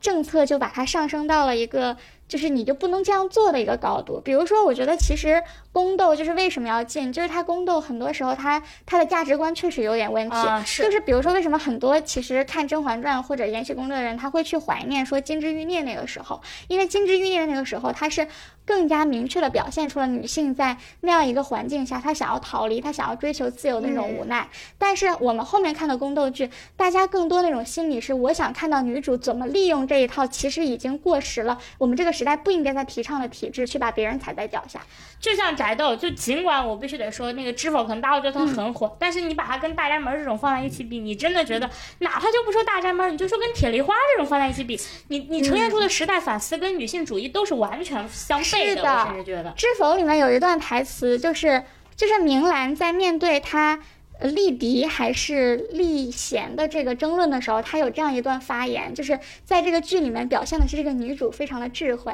她当时说：“贤与不贤难以分辨，而嫡庶长幼之序一目了然。”所以他支持说去立立嫡立长。然后他又说，如果庶子是一个孝顺的人的话，就不应该为了一己私利去引起家族的争端，就是极其之道德绑架。就我就说句不好听，他们都说他像《红楼梦》，但是《红楼梦》的主题其实是反封建的。对贾宝玉是一个非常强的超脱那个时代的男人，而跟他真正的心灵上的伴侣林黛玉，其实只有他是懂他，所以才会有宝玉挨打那一处理，他跟薛宝钗的强对比。你想想，那是在清朝人写的小说，你现在你搁到现在已经。怎么讲呢？当然，我觉得这是小说本身的问题，因为其实锦心包括锦心思玉啊，后来嗯锦心思玉的原著《庶女攻略》跟《知否》的原著我都是看过的，它的本身的原著就有一种很强的利己主义思维，就是女主她把女女女性角色放在了一个天生被打压的庶女的这么一个形象上，就是她天生生来就是一个。就是有一个不利的场景，然后他需要一个大家都得活下去。可是他作者又想极力的塑造他符合古代价值观的那套逻辑，他没有办法像那种那种特别爽的文儿一样，我开金手指，所以我只能在这个规则里去利用我已有的美貌，我会管家，把我的聪慧用在和女人斗这件事情。工，我觉得任何宫斗剧也是这样的。然后最终来通过掌握一个男人的心和获取封建教条下大众认可的那一套逻辑，来获得所谓的成功。而且最好笑的事情是什么呢？是编剧又认为，那我如果这样拍的话，好像在后来又不太符合就是现代女性的审美，他们只能通过什么来让它显得现代化呢？就通过女主获得了男主的爱之后，男主不纳妾，男主只有女主一个人来反映他的审美。即使男主纳了妾了，就之前他跟一堆女人斗，那男主一定是有苦衷的，他也只爱女主一个人。或者就是以这个女主的性格，不是大家大家嗯就印象中中国传统女性的温柔来那个什么，就是把她的性格写的更加的跳脱和刁蛮一些，来把她好像变成了一个就是我是一个就是进步一点的。进步一点的女性，但其实本质上你还是当年的对对，还有《知否》里面有一个非常耐人寻行为的东西，就是哦，首先这个《知否》里面错误的男人是宠。宠妾灭妻的男人，但是他完全对所有的妾妾都是恶人，他在试图超出自己地位的野心，他想去争夺那个宠爱，他没有描写任何说妾的那种争宠的妾，她其实她的欲望是可以被接受的，因为她处于了那个地位，对吧？她没有这个东西，它里面的正面的妾是谁呢？是女主的妈妈妈女、女主的妈妈是魏小娘，是吧？嗯就那个一心一意为了老公怎么怎么，最后还死了的那个，就是她不追求我要去获得你的宠爱，这样的妾是被鼓吹的。而且到了《知否》的大结局，所有的正面人物，就是正面的女性角色可以生儿子，但是反面的女性人物就要生生女儿或者生不出来。就是我觉得这个惩罚简直是太封建了。这个其实说到当年很多女性的 IP 小说啊，就是有很多女频的 IP 本身也有这样的问题，就是不管怎么样一定会生一个儿子。就是我知道这几年我看了很多的，尤其是古代的女频，她可能为了显示，即使第一胎是个女儿，第二胎一定要是个儿子。你知道吗？我看过，我我最近在看一个那个女频小说，就是就是说她哥哥七个，然后在战场上都死了，然后她就是她是个女儿回来，就是重整家族啊什么，他、他们在一一全部都是将门什么之类的。然后写到后边，他跟那个男的，就是他已经要当他已经要当皇帝了，然后跟这个男的就是在一起。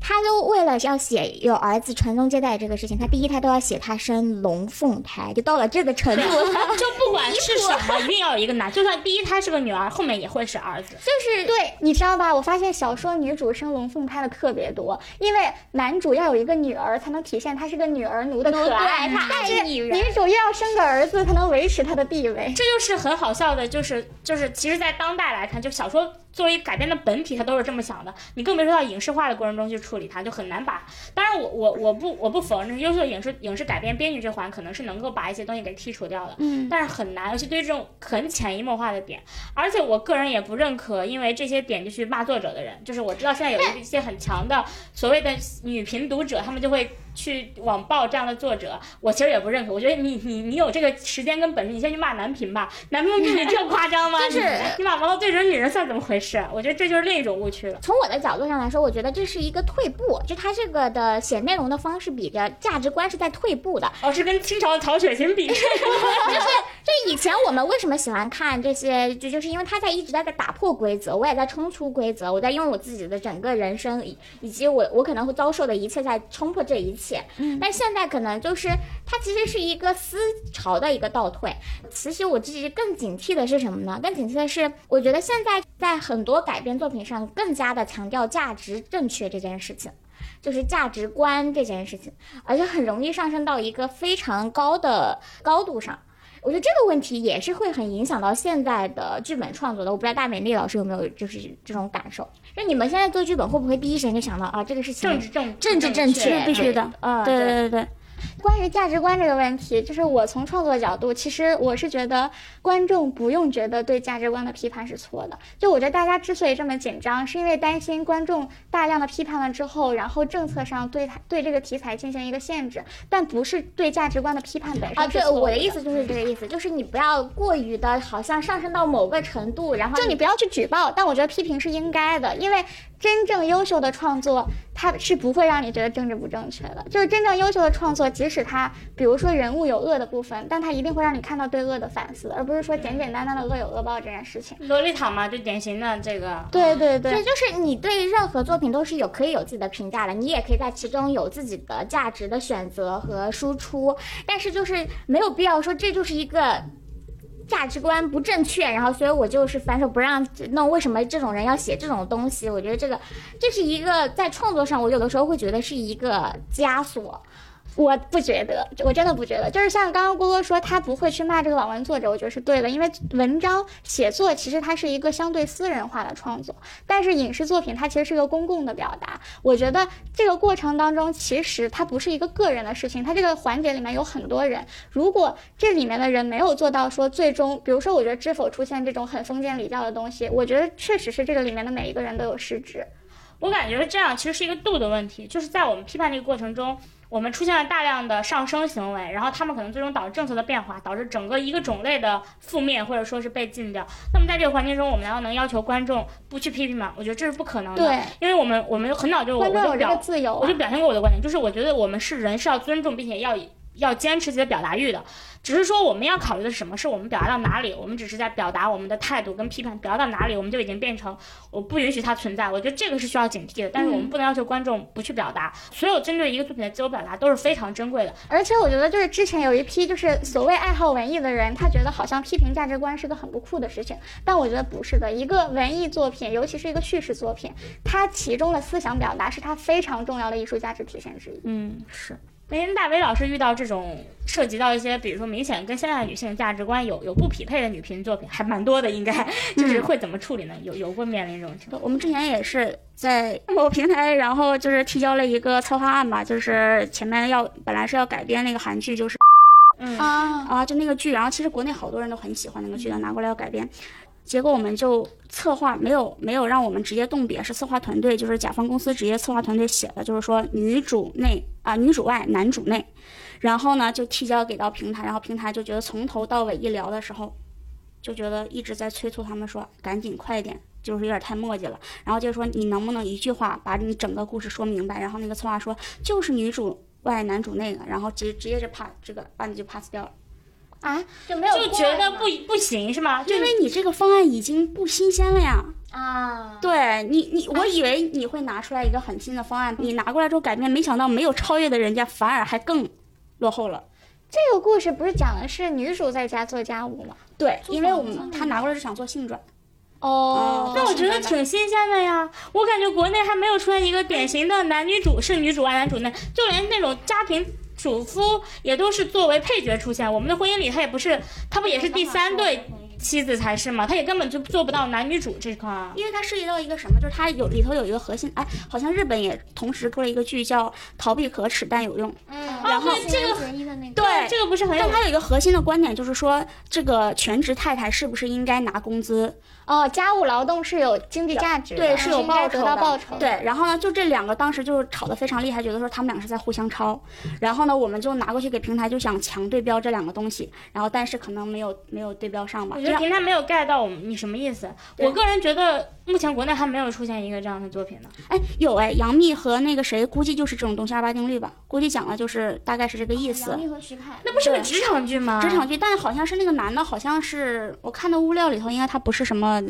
小奶狗，好像应该是小奶狗。但你知道吗？就是我们刚刚做的一个项目是个短剧项目，里面的就是男生是在家里做家务的什么的，然后平台就跟我们说，考虑到风险，我们的所有海报物料当中，本来我们的海报设计师和制片人都设计了男生就穿着围裙，然后拿着笤帚在屋里做家务的那个海报就方案就被 pass 掉了，啊，我们那个方案也是这样的。是吧？就是就是他们会担心这样起来，就是男性会不高兴，是吗？对，会会有担心这种舆论上的风险。其实也其实也不会吧？性居多呀。是，对，而且但是男人的自尊心我又想起《长歌行》了，那个编剧剧本在改编过程中给男主加了大量只有女主的戏，在原漫画里根本没有的东西。我刚刚由这个价值观想到一件事儿啊，就是在我理解，就是一个 IP 在改编过程中，它有一个核心的亮点，就是作为 IP 的粉丝，或者它作为他能火的理由，它是一定不可失去的。我在一定程度上，这可以解释为什么在宅斗戏里很多价值观是不能颠覆的。或者说它没有颠覆，就是我作为一个读者来看啊，就比如说我理解穿越，穿越的核心爽点就在于什么？就是我用你这个时代的人，包括你刚刚说的系统，不知道的剧情和不知道的能力，去碾压你同时代的这个。东西，而宅斗什么？宅斗就是我用一个在你这个时代非常卑微的一个女性的身份，就是庶女，或者是说家里面很不看好的一个女性的角色，嗯然后呢，一步一步，而且是步步为营式的，它不是那种像男频爽文一样，我直接就开挂把你整个局面给撕了。其实宅斗文不是这样，它其实都是那种我一步一步小心谨慎在刀尖上行走，然后最终成为了你这个体系里被别人认可的这种打脸的这种角色的。他要保存的爽感，其实就是这种在刀尖上跳舞的这种感觉。我理解宅斗文在最开始，包括宫斗呈现给读者的，其实不是爽点，不在于比如说女性之间的雌竞或者什么，它更类似于一种职场感。你可以把它代代化为我所谓的跟女人斗，其实就是我跟我的同事们，或者是我跟我的傻逼老板们。比如说你那是大夫人，像一个老板，然后你的同事其实就是你身边那些小妾小妾们，对。然后他们是把一些对于职场的这种步步为营，因为你在职场里你很少在生活中会出现，他们把这个带入到一些宅斗和宫斗里去讲了，一句话讲错什么，只是放到一个不一样的背景下。但是这样一变，他就只能把他敌人们设计成女的，因为在古代的背景下，你很难去跟一堆男人斗嘛。你考虑到一个所谓的史观的这个东西，所以他越还原历史，他越贴近当时的历史，他就会越呈现出类职场化的那种竞争感。只是说她都是女性，我觉得在 ID 创作上，这是一个一个阶段时代的一个无可奈何的一个东西。但是我我的理解是，就像你刚刚说的那个宅斗的文章，呃，宅斗的小说，它可能它的核心亮点就是说我带入到女主当中，把别人踩到脚下的这种爽对，感。爽感。但是不一样的点就是说，我们对于小说，我们看一个网文的时候，它的期待以及它的要求和影视剧是不一样的。尤其是我刚刚也说到，说网文我们就是主要带入的是女主视角，其实那些配角对我们来说都是工具人，我们就像游戏里面遇到了 NPC 一样，所以他其实不会那么在意。而且网文它阅读速度我们是很快的，就是那种所谓的真实感，或者是里面的那种所谓的思想价值，其实不是那么在意。我们就是一个非常快餐式的消费，我就是看了我爽了就 OK 了。但是影视剧当中，就是每每一个配角他都是有血有肉、真人演出来的人物。而且他的环境也是更加真实。如果在这种情况下，你还要保证这个爽感，然后不把那其他的那些女性当人看，它其实问题就很大。我觉得关键问题不是说我改编的时候有一种无可奈何，是这样的小说它其实就适合作为网文存在，而不是改编不应该。去改编。但这个背后其实就是典型的它火，因为就是很多人是会愿意接受这个题材。你就典型我们说的《知否》跟《锦心》，它的收视跟播放都很好。就是对我来说，我与其说是他跟所有的女人斗，把别人女人踩在脚下的这种词境，在我看来，在一定程度上，这是这个小说 IP 的一个内核，就是受众就是吃它这套，包括观众就是吃它这套。所以从市场评判，我们不从价值观评判，市场评判来说，它的热度是有保证的。我更不能接受的是什么？是。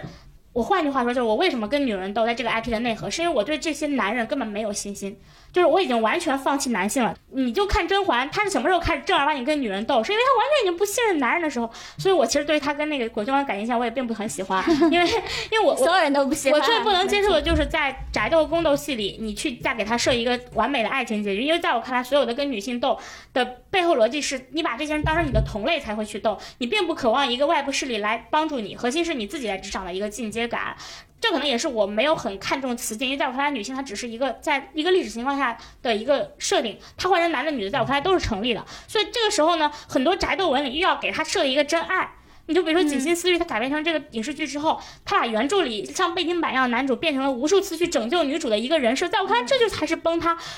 明白，好多宅斗其实女主没有心，然后但是你非得让她跟男男主发爱了。生真爱，这就更假，在我看来，嗯，但是可能更大众的，你从营销层面上来说，你你你看更甜吧？对，就是大家还是会做一些，就是呃 CP 对 CP 上面的，还是会要做一些这样的完美男主出来，就是强大到的，然后道德上无瑕的男主，然后出来但跟女跟女女主发生一些关系。但真正拍的好的宅斗剧，你像《知否》就比《锦心》好吗？《知否》其实你会发现赵丽颖的很多精彩片段、名场面，其实根本跟冯绍峰那个角色没关系，他还是核心是在女人堆里的。他，而且他核心后边有一段，就是冯绍峰不好的时候，他其实有做出一段他非常有女人的智慧的，有一段就是他对这个整个家族啊，然后怎么来保卫自己的这个宅院，保护自己的孩子，包括自己的妓女那一段，他其实有一段女性的高光的时刻的，只是说在一些很小的细节上处理，他是跳脱不了这个，因为对，就像郭郭说，它本质上它是个职场剧，职场是没有人去。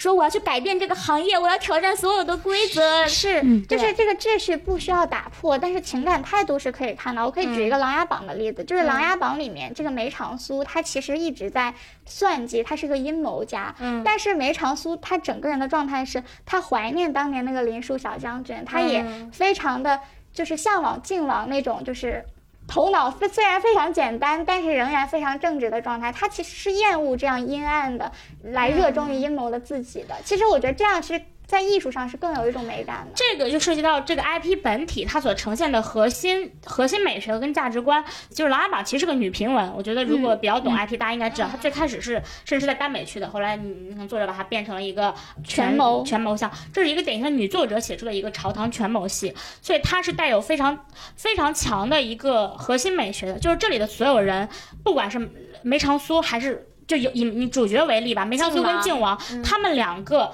他们想要争夺皇位的最最背后的目的，就是你往深了说，就是想有一个理想主义的文人世界，就是善良的人、正直的人获得这个天下，让百姓都国泰民安。它是一个它是一个很典型的惩恶扬善的一个思想，或者是一个典型的理想主义文人气质的东西。但是后来有很多所谓的女频权谋剧，或者说是自以为自己拍的很男频的权谋剧，它是失去了这个底色的。它大量的底色变成什么呢？就是我是为了我自己，就是我不管是说前期男女主男主啊，一般设定成都是男的皇帝，就是他被迫害，或者说是被别人搞死，就是我我妈妈被人搞死了，或者我要被其他人搞死了，所以我要搞死你，我要斗斗到底，当这个皇上，我是为了自保，他是一个强私欲和自保驱动的一个我要做皇帝。那你这个背后其实本质上你就陷入到了一个。自私主义的一个东西是，就是人物的这个动机和他的理想配不上这个权谋的严肃严肃性，所以你就难免拍出来会显得不伦不类。我就要拉踩一下这个皇权，就是就是皇权改编的《天上长歌》，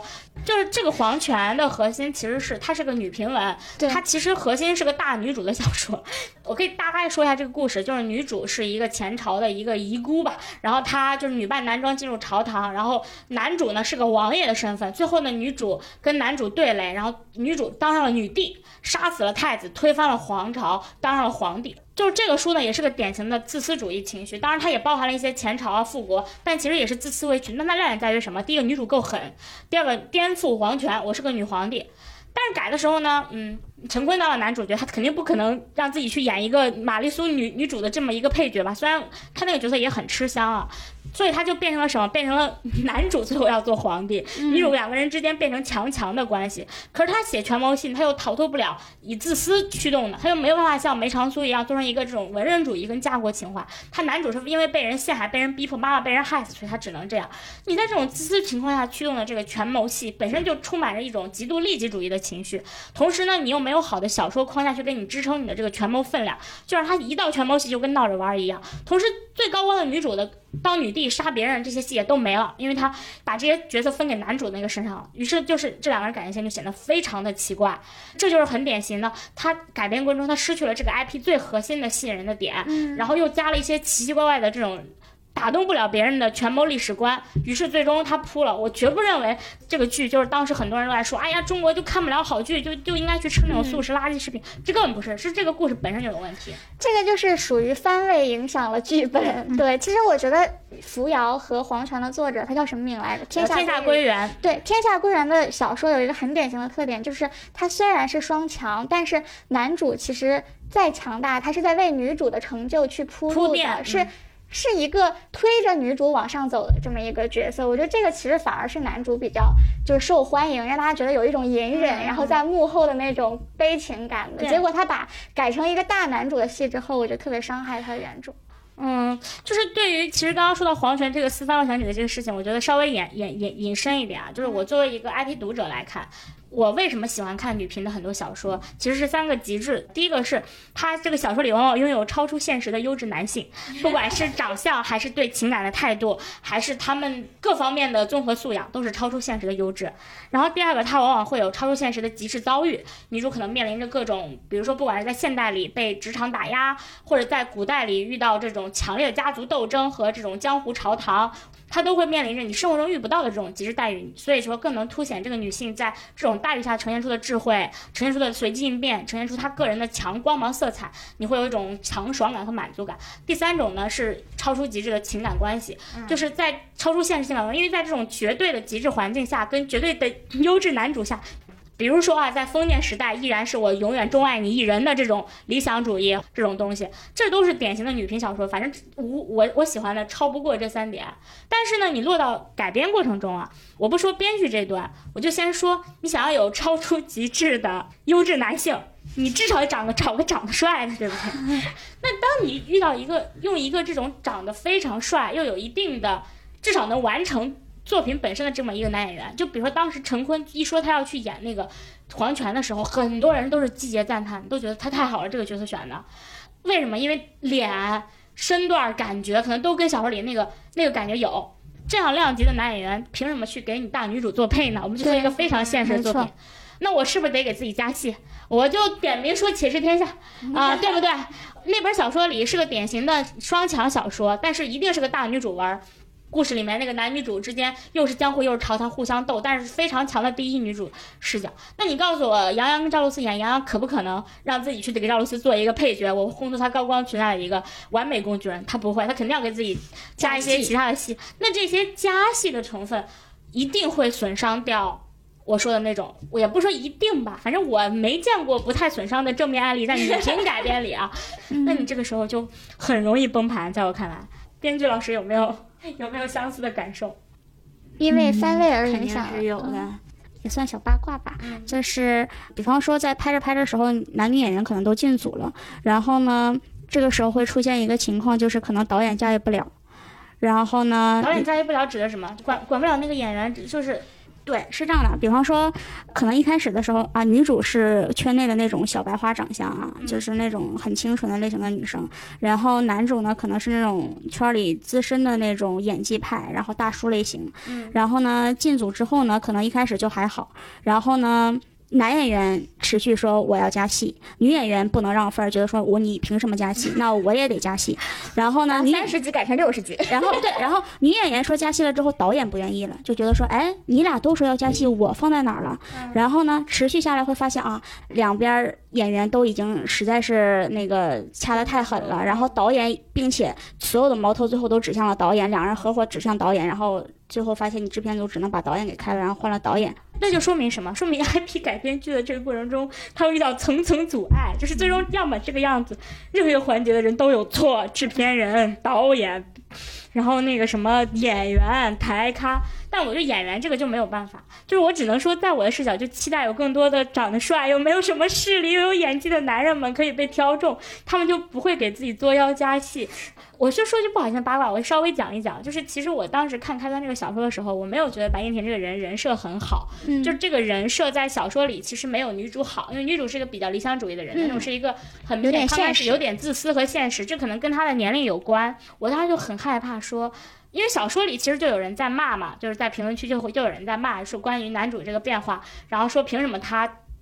这么自私，还有脸骂女主怎么怎么样，我就很害怕改的时候白敬亭，因为我觉得白敬亭的番位要比赵今麦要高一些，而且他是挂的一番嘛，嗯，我就怕会不会剧本改。后来我发现正午阳光是可以相信的，他没有，他还是把女主这个更善良的人设保留的很好。就就是说明，就是强把控的团队还是很重要啊。嗯就是如果一个导演、一个制片团队很强势，他们就能规避掉这种男女主乱给自己加戏的环节。也可能他们在前期就让编剧把这个活儿给做完了，是不是？就是已经把这个项目给平衡了，就有可能。但是编剧真的很难做，因为所有人都会来指手画脚。然后，比方说一个剧本去去拿到甲方给拿到别人别给别人看的时候，可能先给演员看，演员觉得说，哎，我要突出我大男主，然后咔改一轮儿。然后你给女演员去看，然后女演员说，哎，我也要当绝对的女主，然后咔根根据她再改一轮儿。然后拿到平台去，平台说我要什么什么啊，再根据平台咔再改一轮儿，然后再给到导演，导演说，嗯，这个剧怎么怎么地，然后再来改一轮儿，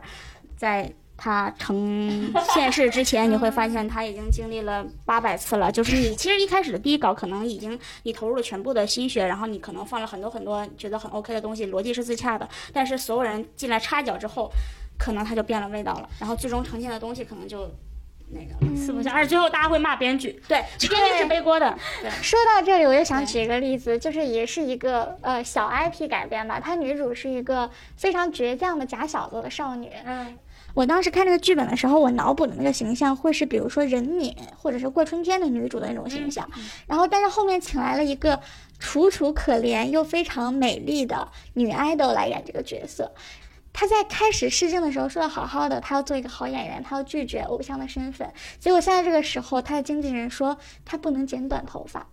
然后这个时候制片人就告诉编剧说，我们要保留这个女主的假小子人设，但是你不要让她给我剪短头发。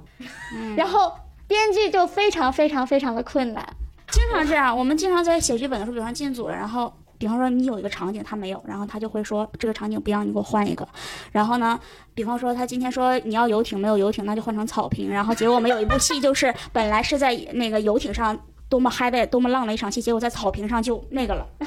反正总是制作方会，可能你剧本都已经出来了，他总是会因为一些他没有办法实现的事情，然后让你去改剧本。但其实好像有的编剧遇到这种就是设定非常诡异的时候，他们其实会直接就怎么讲加个引号啊，就摆烂了。就是我听说，就是有的编剧他其实现在看这种改编的项目，他们比如说签合同的时候，他可能只看大纲给多少钱，因为他知道这个项目一定推进不下去，只要大纲的钱给够了，那我就帮你改。他为什么知道这项目一定推进不下因去因？为太多这样的就是案例存在啊，就是很多那种 IP 买过来之后，他就只推进到大纲，或者是改到一半，要么就有一些小一点的公司，他可能改着改着公司没了，改成公司没了。有这种情况，所以就就其实编剧还挺难的。大美女老师快现身说法一下，会这样吗？真的是这样，就是就光我自己，反正就是在接的戏当中，你就明知道你肯定是第一波的炮灰，但是你还要硬着头皮去写。为什么？因为大纲钱给够了，是吧？好现实。对对对对，就就你明知道，其实你不管是看公司的资质也好，还是看这个项目的就是可行性。对可行性也好吧，就是你你都你对他会有一个预判，然后呢，你自己心里也明白啊，我就知道我说我现在是你一问甲方你是第一波编剧，你就说啊，好吧，那我一定是干到哪个阶段，大概也就差不多了吧，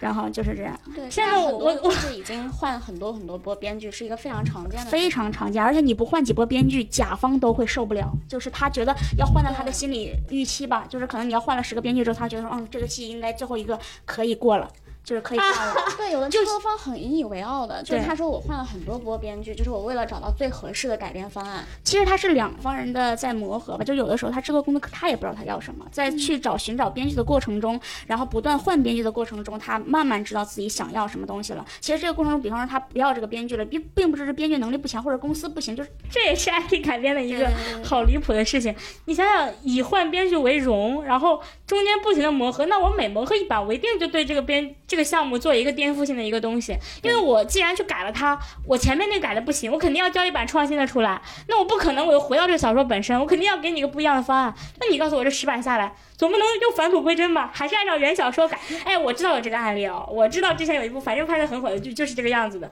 就是之前就是最开始哦就是女强男弱，后来呢。就觉得不行，你这样太风险了，又改成一版强强对决，然后强强对决之后改的不好，又改了两三版，然后最后又回到了女强男弱。这种回到最初的起点是很少的，往往最后就变成面目全非，然后 IP 粉就会骂，就说你，而且这改的过程中，往往很多爽点就流失了。就我作为 IP 粉看到的爽点。我，们现在分享一个，就是我们现在在改的一个，刚刚刚改完第一季，我们接到这个任务的时候，要把它改成六十集，然后六十集的古装戏哦，然后它有小说，然后也有漫画，然后呢，一开始的时候呢说的非常好，因为把从日本买过来之后，就就就说，呃，那个我希望改成国内什么，就是那种大女主，里头大概有十几个男性角色吧，反正全都喜欢她。对，她中间她的整个世界观非常的人物出现的非常大，因为她非常的多，她中间应该有好几本儿。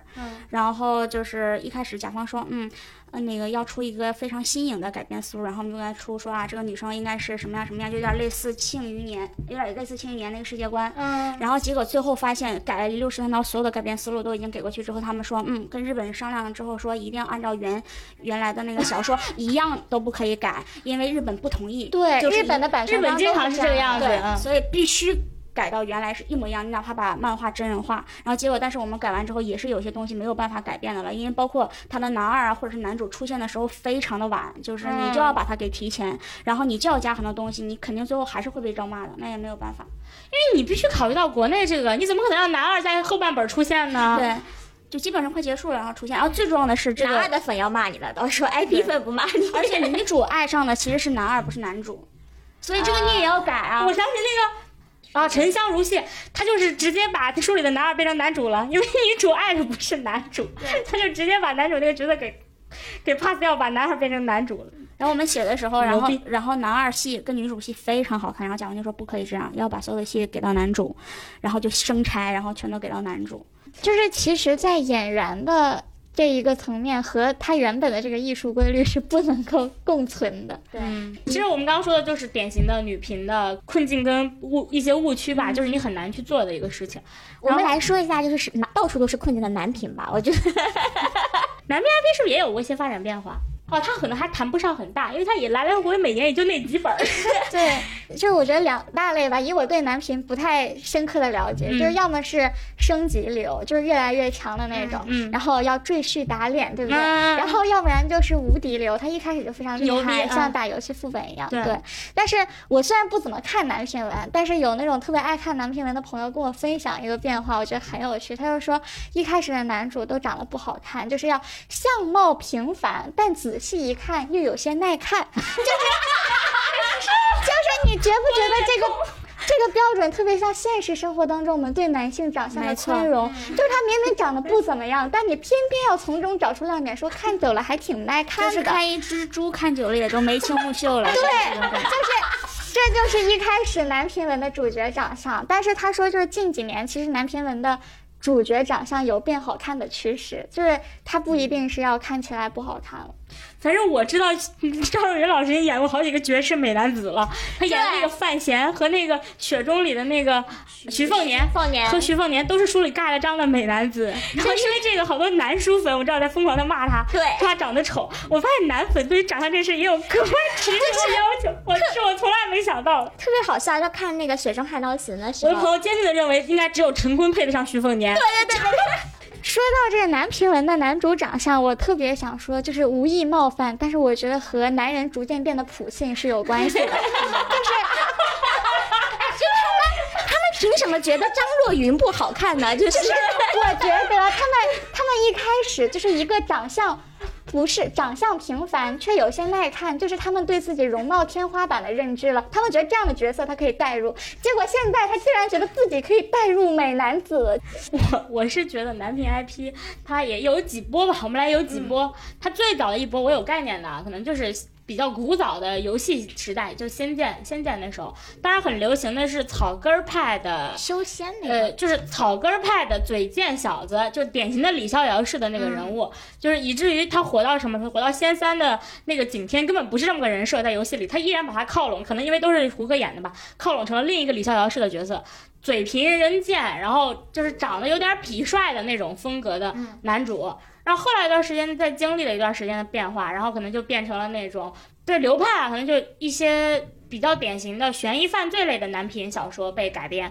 那个时候就比较典型的是大叔款，就是一定要是魅力中年大叔，或者是说那种沉默但是很有本事的男人，比如说心理罪啊，比如说像什么翻了身的这个潘粤明啊，对吧？都是就是典型代表人物。你再往后可能觉得跃跃欲试了，我要搞仙侠，我要尝试仙侠升级。哦，所以修仙这个都是很后边了，是吗？那是就是 IP 泡沫时代了，那已经啊是一几年的事了。我说的可能更早一些嘛。其实也不完全是，主要是呃悬疑类的改成网剧之前，它是被改过电视剧这种的，所以它可能稍微更早一些。其实你严格来算，网剧就是悬疑类跟修仙这种类是应该是同步，在都在同步的。然后就是这种升级流升男主，升级流男主他会有两种，第一种就是那种长得也特别好的，就是第二种就是那种长得平。我记得好像小说里面盖章，像那个典型的《斗破苍穹》里的那个男主萧炎，就是一个长相没有说长得很好，没说过啊，就是应该就是长相还比较耐看那种吧，就是斗破苍穹谁演的？杨洋是呃吧？不是不是斗破是那个吴磊吴磊，啊，他本来舞动乾坤岁数更小了，对，然后就是没有盖章他很好看的那种。然后，但是当时曾经男频 IP 改编喜欢找帅哥来演是真的。嗯，你像我们刚刚聊的这些，呃，杨洋、杨洋啊，包括说像李易峰去演那个诛仙，肖肖战，还有鹿晗，对吧？可能是觉得讨好女性观众，可能是这么想的。那再往后就是男性主角的长相不太重要，就是性格有变化。性格因为修仙流的男主性格比较一致，就是酷炫、狂骂嘴、打打脸。然后再往后可能就是赘婿流，就是男主蛰伏，但是最后也一定是要打脸的。然后以及就是。由庆余年开启的一个，又回到了有点机灵、有点嘴皮人逗，然后要有点现代主义气息的一个男主。他是经过了一番回归的，又回到李逍遥了。当然，我觉得李逍遥也跟范闲不一样啊，但是有是有共通点。我们可以聊一聊为什么买男频的少。我觉得这个其实大家认知是不是还都比较比较统一？因为贵，刚刚说了，他要卖到上亿。还有个就是，我觉得男频改编的那个，因为它电视剧的那个就是受众主要还是女性嘛，那男频难逃的一个就大部分都是种马文。就我觉得作为电视剧的主要受众来说，我觉得女性还是很难接受这个事情的。男男生一路睡各种各样的美丽女性过去，我觉得这个女性在情感上还是很难接受的。我说一个可能有点偏门的原因，大家不觉得就是大家不觉得吗？作为一个男频文改编的编剧或者策划以及他的团队，他想要看完他改编这部男频文是非常困难的，就是他的字数也太多了吧？就是我要改编他的门槛实在是有点高。就就我看五十万字跟看五百万字对我的操作难度不同。就是男频文的一个特点就是美人在侧嘛，除了你从一个就是落魄少年然后变成那个绝世高手之外，那就是你要身边有很多各种类型的女生。嗯突然我觉得，就是这好像跟女频的某一个价值很像。就男频的成证证明自己成功，就是我拥有很多女人；然后女人证明自己成功，就是所有的男人都爱我。点就是男频是说给男人意淫的，就是你身边有各款各型的女生，然后她她都可以是你的老婆，然后女生是给女生造梦的，就是你身边有不同类型的男生，就是让你去选择。嗯，男频的区别是都是我的，女频的区别是我只我选一个对。道德上还是高于男性的。对对对对改编上就是说，如果说你把这些人，你看小说都会觉得说，哎，很爽，但是你要改编的时候，你肯定不可能，因为他肯定是跟主流价值观是不合适的嘛，就你不可能让五个女的在他身边，然后怎怎样怎样，大老婆、二老婆、小老婆这种的，就一定是有一个绝对女主的。可是如果你有一个绝对的女主的情况下，就是 IP 的原原来的那些粉丝肯定就不愿意了，就觉得你完全打破了我、我。对之前对他的这种幻想，对，然后可是如果说正常的就是这种情感类的话，那可能他的感情线是很是很很绝对的按。照他们的那个想法去改，就是犯罪了。对，那 咋说《斗破苍穹》这个动画牛逼呢？它可以每一个特别篇换一个女主，你敢信吗？好像现在已经出到那个青林了，就是那个美杜莎。之前我知道还是云云呢，就是就是我觉得可能在座大家都是女性在讨论这个问题，就是我想先引入一下男性的视角，就是说到我们说那个男频文很难改编，就是因为可能我们编剧女性编剧或者女性策划很难看完一个五百万字的一个男频文。之前我还在贵司工作的时候，曾经采访过，就是从前有座灵剑山的编剧嘛，就是他也是我大学老师，就是因为我不是上过他的课嘛，所以我知道他其实是一个男频文的爱好者，他是看过非常非常多男频文的，所以灵剑山对他来说并不是一个我编剧过程当中我重新去看的一个东西，是他本身就了解这个 IP。我想起王卷了，王卷也是在青云年给他之前就看过这本书。嗯，我以前我也觉得说，呃，男频文就是所有的就是后宫文嘛，就这种感觉会有这种偏见。但是他给我的一个观念是说，其实男频文的关键是。中二就是他的价值观里面，为什么有那么多女性角色？是因为其实每一个女女性角色，就是包括爱情这件事情，在男主的价值观里都是不重要。都不重要。对对，爱冒险是高于爱女人的。啊，对。对但是如果你在改变过程当中，你强行把这些过眼云烟的女人当中提出来一个作为绝对女主，她这个感情线其实是不成立的。第一，它损害了男频文本身的价值观，就是冒险是第一位的。然后第二，它这个人物本身或者它这个故事的基底就不是一个很好的讲感情戏的一个环境。对，我作为一个，我也算半个男频爱好者吧，就是起点常年付费充值会员，我其实不觉得男频文里感情线全部删掉会对这个男频有什么根本性的影响。他们的爽感固然来自于他们在升级流的过程中不断的去所谓的征服女性，但是核心是在于他们在升级的过程中，就是在这个过程中，他们不用征服女性，可以通过他们抵抗 BOSS，然后来一路进阶来获得这种成就感。就是这涉及到另一个难题，就是他们要一路升级，这就意味着很多男频他的世界观啊、我说的很多男频指的是往往是涉及到一些修仙啊，就是跳出常态世界观的，呃，也一直都是起点的大热，像什么斗罗啊、斗破呀、对吧？就这种的。他们都是典型的世界观过于庞大，然后体量过于复杂，就是一看就知道，我如果要改这个项目，我会花很多钱。就是我就不说我买这个 IP 要花很多钱，我光给你搭建这个世界观，我就要特效花钱，演员花钱，背景花钱，我各个制作都要花钱，而且我一季讲不完。那我一季讲不完的小说，我在中国有市场吗？我觉得这个就也是一个很大的点。据我们了解，就是很多，大家现在大家都知道，很多 IP 都号称自己是分季怎么怎么样，嗯，但是其实据我们了解，你这个有没有二，其实核心得看你一播的咋样，对，对吧？口碑都不重要，关键是数据好不好。数据如果好了，你就肯定有二。但是这个二，这它是一个版权归属问题。有的 IP 的版权它是分着卖的。嗯，我疯狂的辱骂南派三叔，我就是作为《盗墓笔记》书粉儿，他就恨不得一部给你换一个吴邪，换一个张起灵。因为我看什么，我看什么，我每一部换一个人脸看吗？就跟我看那个格林德沃一样，每一部邓布利多换一个格林德沃，我真无语，你知道吗邓布？利多还好点儿，因为他一戴上胡子头发什么的，我感觉差不多。就是你放在现实生活中，你这种 IP 怎么能延续？你鬼吹灯也是一样的，你就直到潘粤明那个版本，后面才开始比较完整。这就是版权归属问题，可能制作公司都不一定能拿到你这个下一部戏的这个拍摄权。即使你拍的很好，下一部戏也不一定在你这儿，因为平台可能会指定新的公司。那我为什么要去拿这个版权呢？所以很多时候，其实它是一个更更自我流动的事情。就像我看来，这两年直到说出现了一些特别头部的案例之后，才会有就这种平台拿到。IP，然后我去找制作方做定制，而且最好那个 IP 是一部就能讲的差不多。第二部我重启一个故事，或者是说我我有一个稳定的我内部的合作团队。你庆余年就算比较稳定嘛，内部一个合作团队这种造成，所以我们才能指望原班人马。你如果第二部范闲他们换人演了，你说怎么弄呢？所以这就很典型，就是从制创作来说，它其实是不好改的。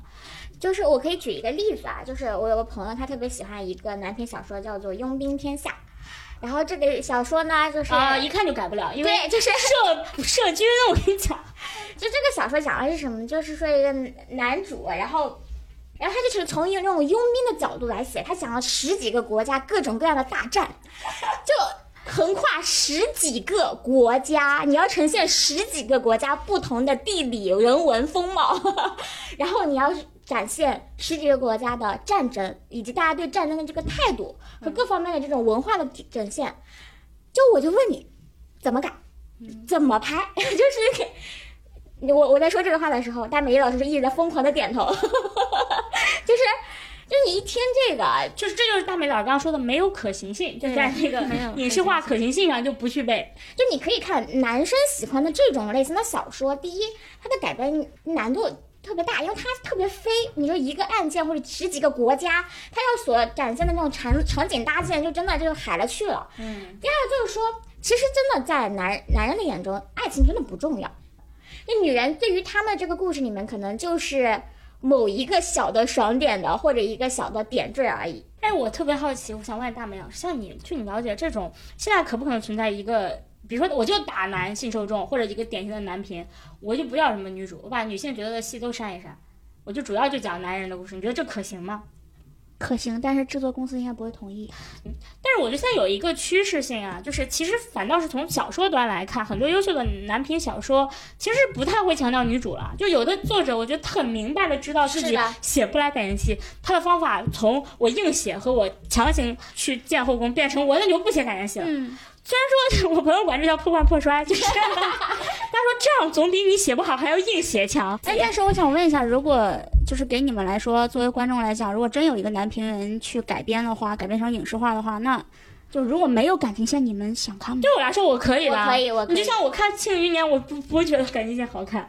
它就属于那种极度弱化，就是其实王源已经努力强化林婉儿这个故事了，但是他在整个他的这个吸引度可有可无，都是可有可无的。就是你比如说我我我特别喜欢全游，我就一点不看感情戏，嗯啊，但全全游是有很强的女性角色的，呃对，但是他我就不不看他们两个人说，比如说他一定要找个女性角色怎么样什么之类的，我觉得他好看的地方全是家族和人和人之间的博弈，除非你这个男篇文写的时候，你的某些女角色就非常非常的出彩，比如说我理解，我当时特别喜欢张小花，她写那个时尚第一混乱是一个。经典的男频是个反穿越的文，他的那个男主他老一上来就是一个有老婆的人，他老婆就是长得虽然外表不好看，但是性格非常立体的一个女性角色，我非常喜欢他那个老婆。他就虽然口上喜欢口嗨，可是他也没有跟别的女的有什么不清不楚，基本就是学生跟他老婆很爱很真爱的一个一个男性。那本书的女性我就很喜欢，那感情戏完全保留，我觉得也可以。当然那本书也不会改编，因为没法改。但是很多小说就男作者不会写感情戏，在我看来，我与其要你不会写的感情戏，不如没有，是真的。比如像《全职》，它改编成影视之后。我没有看影视啊，因为作为一个忠实 IP 粉，但是我知道魏来新老师看了。对，请问杨洋演的那个角色叶修在剧里也没什么感情线吗？他他那个，因为就是我我特别喜欢全职，是他们认真的打游戏，认真组队打游戏这件事情，他没有跟江疏影那个角色里边就是书里也没有有那种非常粉色泡泡的那个情节，我反正没看出来。我我可能本来就是不是书里也没有，可能他也没有没有这样好看吗？我觉得还挺好看的。我觉得它的受众趋向于圈层，《全职高手》这部剧原因也不在于没有感情线。我觉得因为电竞这个题材相对就更小众一些。我真的不认为一定要有感情戏。我举个最简单的例子，就是有很多成功的，其实那个不能叫完全的男频，就悬疑类的 IP 改编，其实都没什么感情线啊。对，这就是很经典的，就就不是说耽美的双男主，你就说《白夜追凶》它有什么感情戏？它是有一个女主，但是有什么感情戏呢？你们不觉得《庆余年》比《全职高手》那些要好看吗？点不在于小从小说来看，我更喜欢《全职高手》作为一个 IP 粉，对转化之后，因为他的世界观就是比电竞要更宽，我觉得这是受众的问题。对他跟就是庆余年，其实是爽文嘛，所以观众能接受度就更高啊。但是《庆余年》第一故事它有奇观性，嗯就是它的那个世界观和那个全职不太一样。因为它好看，它是因为它的那个整体的全世界观的因为铺设因为会修仙玄幻在男性，包括或者说是泛泛用户中，它本身就比电竞这个赛道要要更广。嗯，就是修仙跟盗墓这种更类似，它它就是那种历史、修仙、盗墓都会更广。它其实庆余年偏历史嘛，就是历史权谋向一点，本身就比这种电竞打比赛的受众要更多。就是你看啊，就是你看电竞打比赛这个事情，就是我要拿到这个比赛的冠军，然后怎么怎么样克服，就它的那个线非常的简单和清晰，你知道吧？但是庆余年它不是，它里面有很多，比如说它有权谋的部分，它跟它的那个皇帝老爹啊，什么几个人的，有朝堂的这一部分，然后他有他自己的就是整个世界观，就是比如说他的妈妈来到这个世界，他有很多这样的世界的，就是很多这样的呃其他的对嗯。其他的设定，所以这个剧看起来比《全职高手》更丰富、更好看、更精彩，是这个原因，是它的因元素更多。好，而且我觉得改编的过程中，《全职高手》的呃剧比《庆余年》更像一个大男主，嗯，就是他更集中人物，是的，是的，就是如果你都说群像魅力的话，其实两本书的原著里，其实《全职高手》的群像魅力是要高于《庆余年》的群像魅力的。就在我都看过原著的人来说，它的叙叙事视角对于女性来说也一定是全职，对我来说它是更友善的，因为全职是著名的起点，女性读者很多的文，因为他没有不尊重女性嘛。但是放到男频改编里过程中，嗯，至少杨洋演的《全职高手》那部戏，虽然我没看过，但他其实大幅度的削弱群像魅力的，而是我我我有这个感觉。聚焦到了主角以及主角战队的，他把很多副支线战队的很多人物都给标签化了。因为小说太长了，它很多人物的复杂魅力没有办法在电视剧里呈现。嗯，但是《庆余年》呢，呃，我必须得说，那我我我觉得王倦还是很很聪明的，他本身这个人就比较擅长写群像，我觉得这是跟他编剧功底有关的。然后他在做《庆余年》的人物改编的时候，他是着力的去刻画了群像的，所以有很多精彩的人物在烘托和衬托范闲，有很多有高光的角色。跟厚重角色，因为它本来历史权谋的这个人物展开度就比游戏里要更广泛。你从人物厚度来看，你打游戏的宅男怎么可能跟历史人物去比人物厚度呢？所以它就相对来说更好展开。所以它一个是做加法，一个做减法，所以我觉得呈现出来的人物群像魅力也不同。然后是的，是的，而且是本来核心受众流，我觉得就就就就没法比。这也是为什么起点都过了这么多年，起点小说依然还是这种升级流、玄幻升级流最火啊。但是我必须得说啊，就是一旦有一部戏它拿到，尤其是起点这种典型的男频平台，它拿到了大量的女性读者的喜爱，那它一定是一个非常尊重女性的作者和一个非常好看的故事，因为它既能吸引到男性受众，又能吸引到女性受众。至今为止，我感觉为数不多的几部小说，也就是什么盗墓，嗯这不是起点啊，就是你往往从从古往今算，就《盗墓笔记》那些，对吧？然后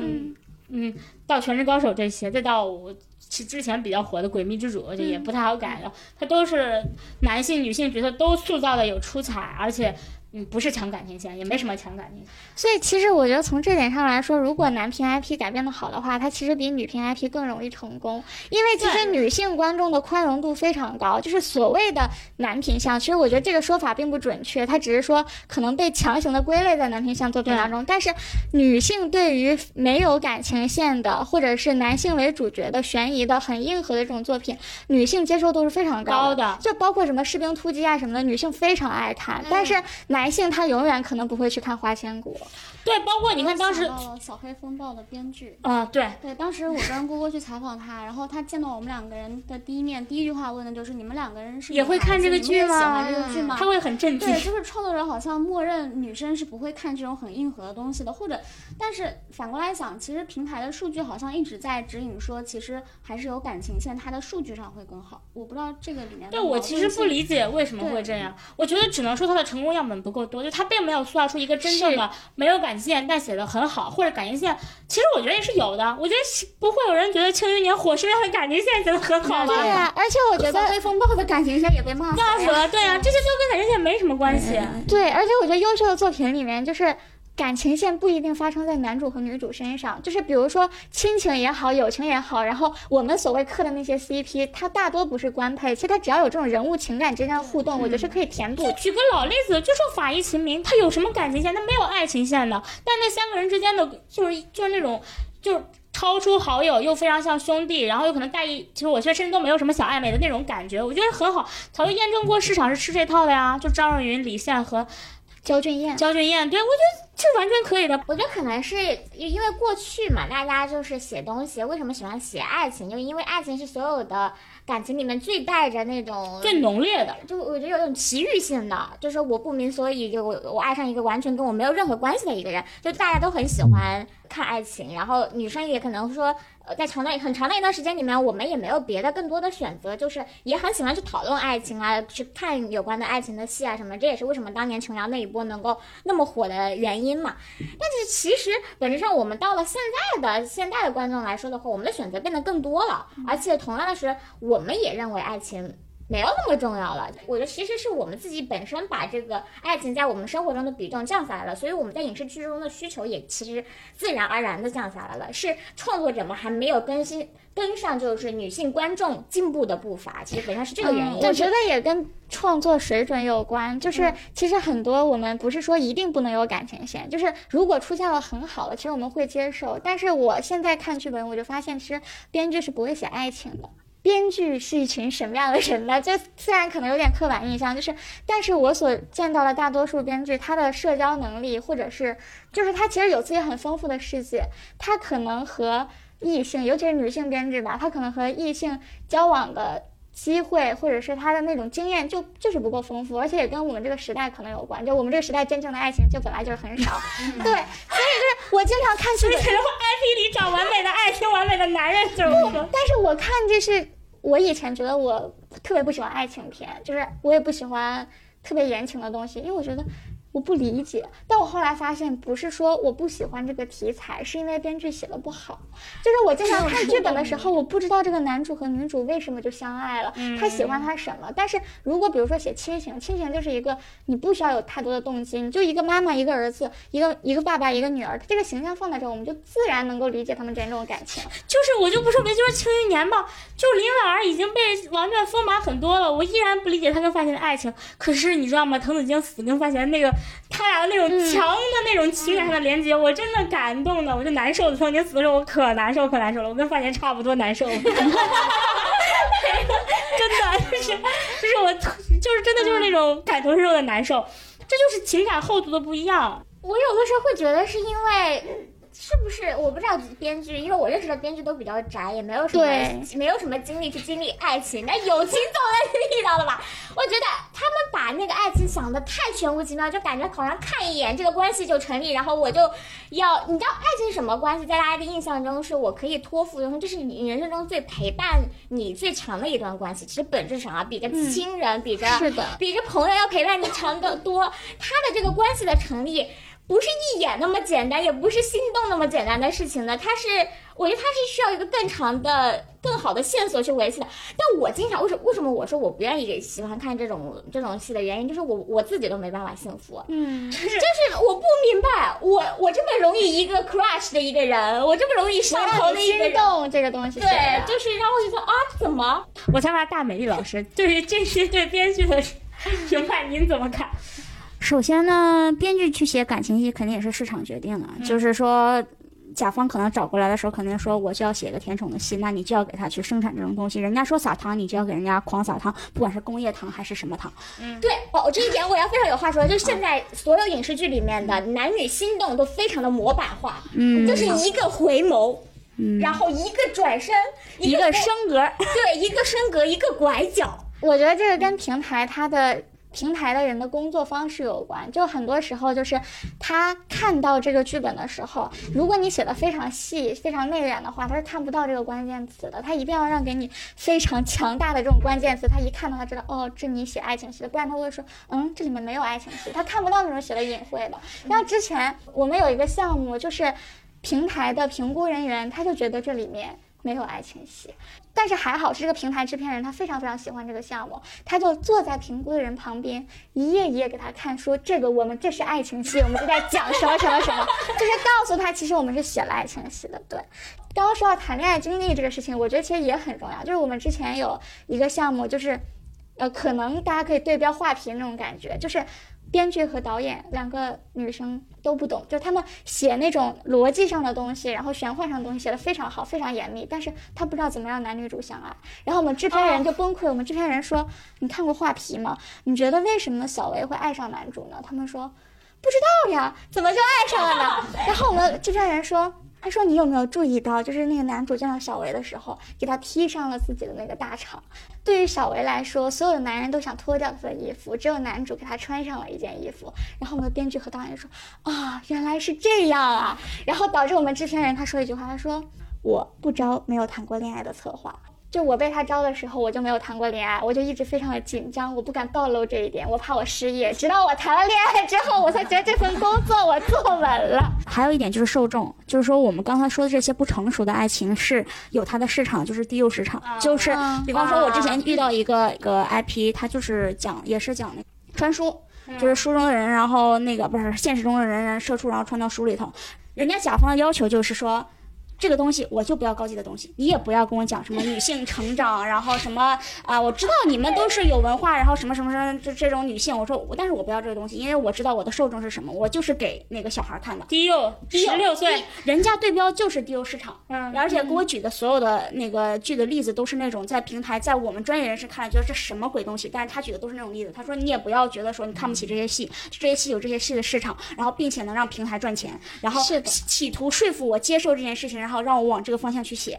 就是他们有这样的东西，比方这就是恰饭的东西。对，没办法，就是有人要。之所以他会有这个东西，就是因为有人需要这个东西。是，就是那为什么男评文的感情线都那么难看呢？因为男作者不会写女的，因为不是啊，可是他有编剧的那一轮啊。因为男作者不知道，编剧们不知道怎么加。才能不破坏他的升级流主线，对对对，同时把这个女的给放进去。就是我典型就说一下，其实王娟，我们采访过王娟，王娟是这么说，王娟说，其实她在改《庆余年》的时候，她因为他们也都知道嘛，就是男频作者一定要考虑是女性受众，他们不会说我一定要怎么做女，但核心就是他觉得共通的起的魅力人物有有魅力的人物是共通的。他就会希望能更多人的还原女性。你像书里面有一个很恶毒的长公主，所以他在剧里面他这个人物其实没有加很多其他的东西的，因为这个角色本来就能立得住。但书里的林婉儿就有点太单薄了，就是过于标签，就是你看不懂她的一切逻辑。就是他在剧里就给他加了，就是他其实也是想追求爱情的，他想嫁一个他自己喜欢的人。其实书里根本都没有这些，他是一个书里是个很典型的，就是啊，男主要娶她，他就嫁给他，是他老婆，戏份很少。他还是把林婉儿这个人物给丰富了一下的。虽然在我看来，他丰富了再多，也依然很单薄，但是的确比书里要丰富多了。然后林婉儿就是个典型的白月光形象，对就是完美的契合男人心中的白月光形象。对，但你看海浪朵朵，包括那个女扮男装的那个那个那个那个皇上，以及就算那个司礼礼，他们书里面形象都是更丰满一些。所以王源就没有去加很多这些，就是我觉得就是对于国内王娟已经很会写女人了，他《大唐少年》这里的女人写的多好呀，他都不知道该怎么去改男 男频，所以宽容一下男频编剧和 IP 作者。其实王娟也说了，王娟说王娟说，他说改男频很大一个点在于什么呢？就是我怎么样能既给这个人物加，我又让原著的受众接受，那么去不那么反感。其实他。尝试成功过，可能《庆余年》，但《庆余年》当时有很多原著粉也不买单啊，觉得你这改了很多。但是你看《斗罗大陆》也很典型，就是他改了很多，被原著粉骂成那个样子，现在这个打分，对吧？然后就觉得整个大推翻。那就是王娟也说，他说他说就是核心就在于。怎么样能够保证让这个原著的这个高光跟人物特色，然后跟影视化的改编去做匹配？其实我觉得这个点在我看来啊，一个男频 IP 改编成功不体现在女主身上，因为他很多时候，我真的觉得如果女主你们不知道怎么改就不要也行，就是对我来说真的，我宁可你没有，我也不想你乱写。但是男主就很不一样，他是个很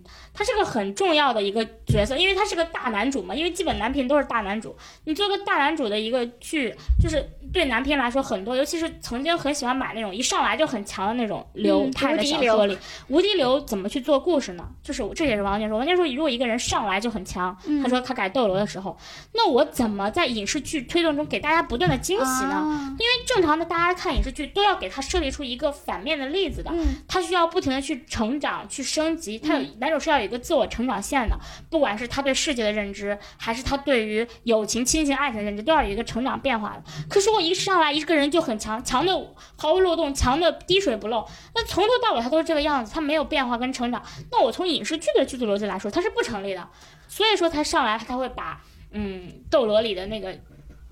那个男主改成了呃一个少年气一点，然后他需要不停的去成长，没有那么沉稳，然后有一个小团队，然后一步一步去从单男主变成一个群像，拉回到他比较熟悉的叙事啊，这也是，然后去把它做成成长的故事。到了第一季，主要是他成长完毕，然后第二季开始可能哦，他是慢慢的就变成沉稳了大男主了。嗯，但是你这样的成长性改变，他就违背了这个爽文最核心的。受众看的是什么？我看的就是他不动声色，他去无敌，一上来就很牛逼，那自然你就跟这个 IP 的核心爽点去违背了，那自然它就会被原著粉去反掉。那这个就很看你这个 IP 本身的类型。我在我看来，未来啊，很可能在男频改编过程中也会挑那种有成长性的男主。你像我们去看那个现在《一人之下》要做全面改编，他的男主其实是有成长性的。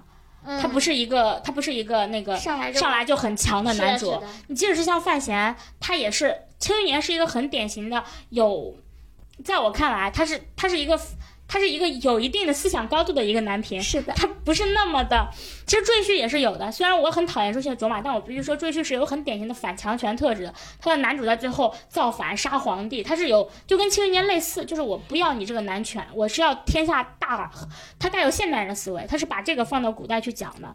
庆余年好就好在什么？他保留了这一点。你看，从滕子京的死到范闲，我觉得就高光时刻嘛，他那个醉酒斗诗，其实这一幕场景我觉得特别棒的在于，他一旦演不好就演得很装逼，他就很容易演成了一个，我就仗着我自己的才华，我把什么大家个个都放到我自己身上来吹逼，为了我自自己私利的那一幕变成这样的一幕戏。可是他加了。他最后改到最后就是范闲喝醉了酒，他在躺在那边，他说了一句“去你妈的”，就我最郁闷，亲戚去去你妈。他其实 反的是什么？反的是这种你说我没有，就是这种唯才论，就这种我唯作诗我才怎么告诉你我很强。他这个背后的逻辑是什么？我就是要替底层发声，我就让你们看不到我，就是我是要。替小人物，我要证明所有人都是有价值的。他这个逻辑其实就更普世也更高级了。就是我觉得很高级的一点，就是说当时这个场景是说，呃，他的相当于政敌吧，就诬陷说他曾经写过的一首叫《登高》的诗，呃，是杜甫的诗嘛，说是抄自己老师的。然后范闲就说，我确实是抄袭的，但是我抄袭的是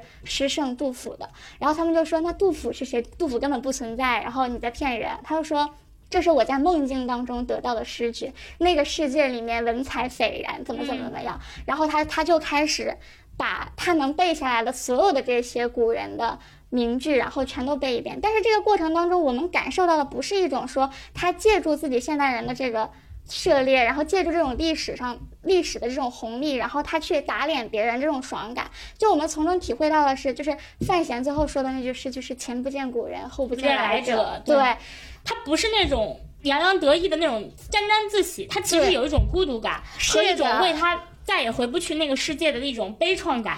这美感盖过了爽感。对，你看，我觉得这充分说明什么？充分说明成功的男频 IP 改编在女女性受众的心里是可以留下很强的高光时刻的。其实我现在你让我回想起，你说有哪一个场景，你让我像什么《你是我的荣耀》，我也从头到尾看完了，它也去年很火，它有什么亮亮点镜头，我其实想不太出来啥。但是你让我说起《庆余年》，我能给你说出好多个我爱的那个高光片段跟精彩镜头。因为我我个人理解啊，就是一个男频的 IP 改编，它往往是跳脱出你现在已有的这个世界观的。它是一个更宏大的、更超现实的叙事，不管是科幻呀，还是修仙呀，对吧？还是说我们说的这个历史朝堂，那这些超脱于现实的这些东西，我觉得不管是在中国还是在全世界，它都可能是一个更火的一个未来趋势。因为女频，即使是我们，当然我不否认好的女频，我觉得这是共通的，好的女频也是能超超现实的。然后，但是。就是大量的好感的女频，其实还是更聚焦在爱情啊，然后即使是古代的背景，也是讲的是家族爱情这种的，它是没有那么强的超现实主义跟一些反抗思维在的。很多男频其实是有有这种反抗思维跟这种强超现实感的，就是我觉得这也是为什么一旦它成了，它可能受众面和它的流传经典度会更广泛的原因。这也是为什么这么难改还不停有人在改的原因。我猜测啊，也是我的个人的一些想法，嗯。那我们说了这些，你们总结，如果说男频的 IP 想要改成，你们觉得有什么有什么什么要要素吗？就我需要做到什么？编剧先把这个原著看完吧，基操是吗？哎，但我真的知道我踩过男频 IP 改编的编剧，你说过《演员的身上》我没看完，就说过我没看完，我看到哪哪后面看了大纲，或者我看到哪些部分我就开始改了，就有过。但是我我踩王院不是，王院是全都看完。然后他说他改男频，王院改男频，他他说分了几部啊，就是其实说的还挺学术的。但是我我感觉是可以跟大家分享分享的，可能是有他成功的呃点的吧。就是他说，嗯，首先就是他他会强调人物塑造，因为男很多男评文就剧情更多嘛，那他觉得一个剧要火肯定是人物，人物要贴着剧情走，就两个人不能不能不能割裂。就是如果你推一个剧情，你觉得这段剧情展现不了这个人物的性格，那就不要有，就是他其实是要强相辅相成的。然后他举个例子，他说有的时候可能如果一个男频小说里角色特别的多，有些角色他前面出场了，他重点戏在后面，如果他的出场让人记不住，那就不要出场。或者说，如果他一定要出场的话，那就让他被人记住。典型就是像滕子京，就是他塑造了很多血肉，让这个人记住了。然后还有，他就说，他说要离主线嘛，因为地图太大了，然后不停的去换剧情、换地图，他可能就是需要把这些高光场景用主线串起来。有的好的小说可能是串起来，有的散的小说是没有串，那可能就是编剧需要串的。而且他说还有一个就是你要去把人物的功能相似的角色给合并，同样承担一个角色功能的角色就不要出现太多遍。我觉得这个可能也是。很重要的。另外，他说有一点就是世界观，他说你很难让观众一上来就接受你大段的世界观铺陈。有的编剧会觉得你一上来把这些世界观都讲明白了之后，然后后面就可以开始讲故事了，反正大家已经懂了。但是其实事实上是第一集上来你抛这么多大世界观，反而可能会很赶客，观众不仅会记不住，反而会觉得，哎，你这在干什么呢？就是其实后面反而是会让观众很难消化。就是典型就是九州缥缈录，一上来就三个。对对对，尤其通过那种大幅度的那种番外故事，就是那种第三方叙述的那种。他说，真正的世界观应该是随着男主的眼睛，他的视角跟成长线一点一点铺开，让观众慢慢的意识到。他没有说他自己的项目，但是我想想，其实《庆余年》不就是典型的吗？范闲一步一步的从这个国到另一个国，然后再到他从朝堂到江湖，大家对这个世界的一点一点的认识，包括他妈妈那条线，都是通过他个人的线来成长的。这一方面给观众的悬念，另一方面其实就是不会让你一下子接受不了。是，我觉得他离主线这点非常重要啊。就是你看，我看男频最大的感受，其实就是首先啊。人人物就是群像一定要好看，我就很认同王因为我觉得本质上就是你要觉得好看，最打动你的还是人和人之间的关系和联系。第二就是说，我觉得就是在整体的大的世界观的，就是整体大事件和大事件的推进下边的话，我觉得就是，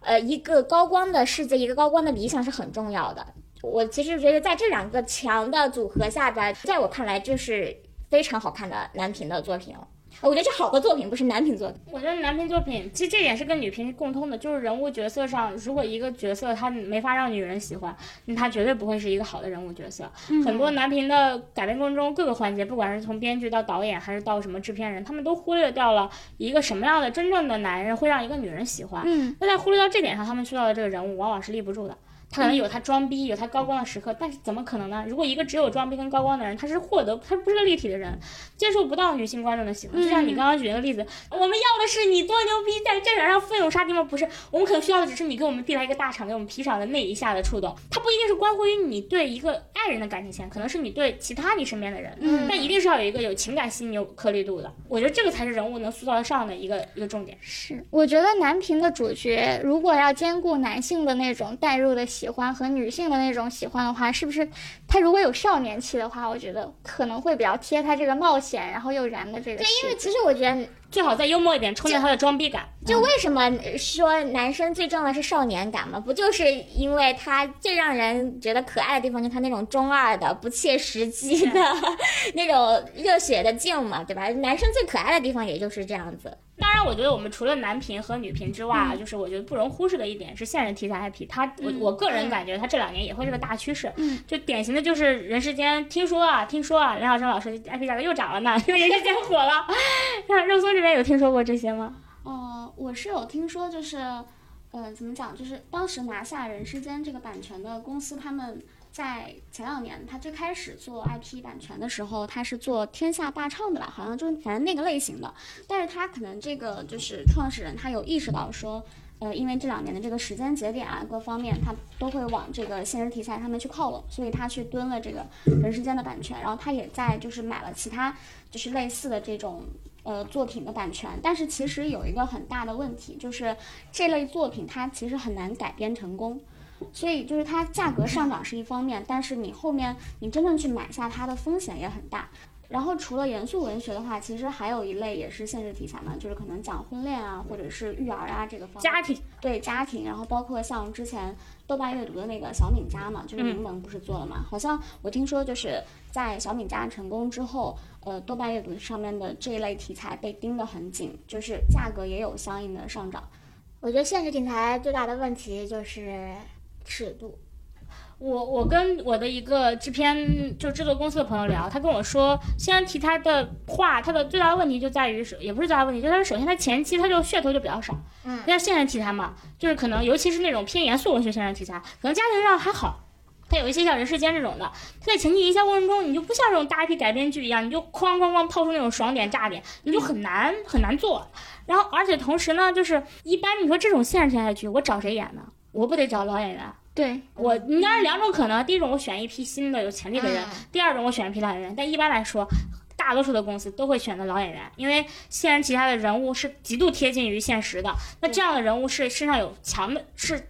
强贴近我们真实中的真人的，他要去在影视剧中。演出这种真实感，你你你年轻人不太好驾驭，说实话不太好驾驭。就算我主角真的挑年轻人，我一般配角也要找一大堆老戏骨来配他的。嗯那这种怎么办？小公司我驾驭不了这么多老戏骨。是的说句不好听的，第一是老戏骨也不便宜，对吧？然后第二就是老戏骨毕竟是老戏骨，有自己很多自己的理解。第二 是，其实像包括像雷佳音这种角色啊，我们就可以直说，他其实接戏很看关系的，就是我能不能接下这个本子。第一，我看这个项目；第二，我要看关系，好多好剧本等着人家呢。我跟哪个关系公司关系好很重要。那什么样的公司能跟人家关系好呢？那还是头部公司嘛，就是我觉得还是更贴近头部的，就不一定都片酬，可能就是你公司能带给我什么，你这戏能带给我什么。而且一般来说，这种项目的改编也挺困难的，涉及到尺度，是涉及到我这两年哪儿又没有碰政策点。你看我们比较熟悉的现实题材剧，基本都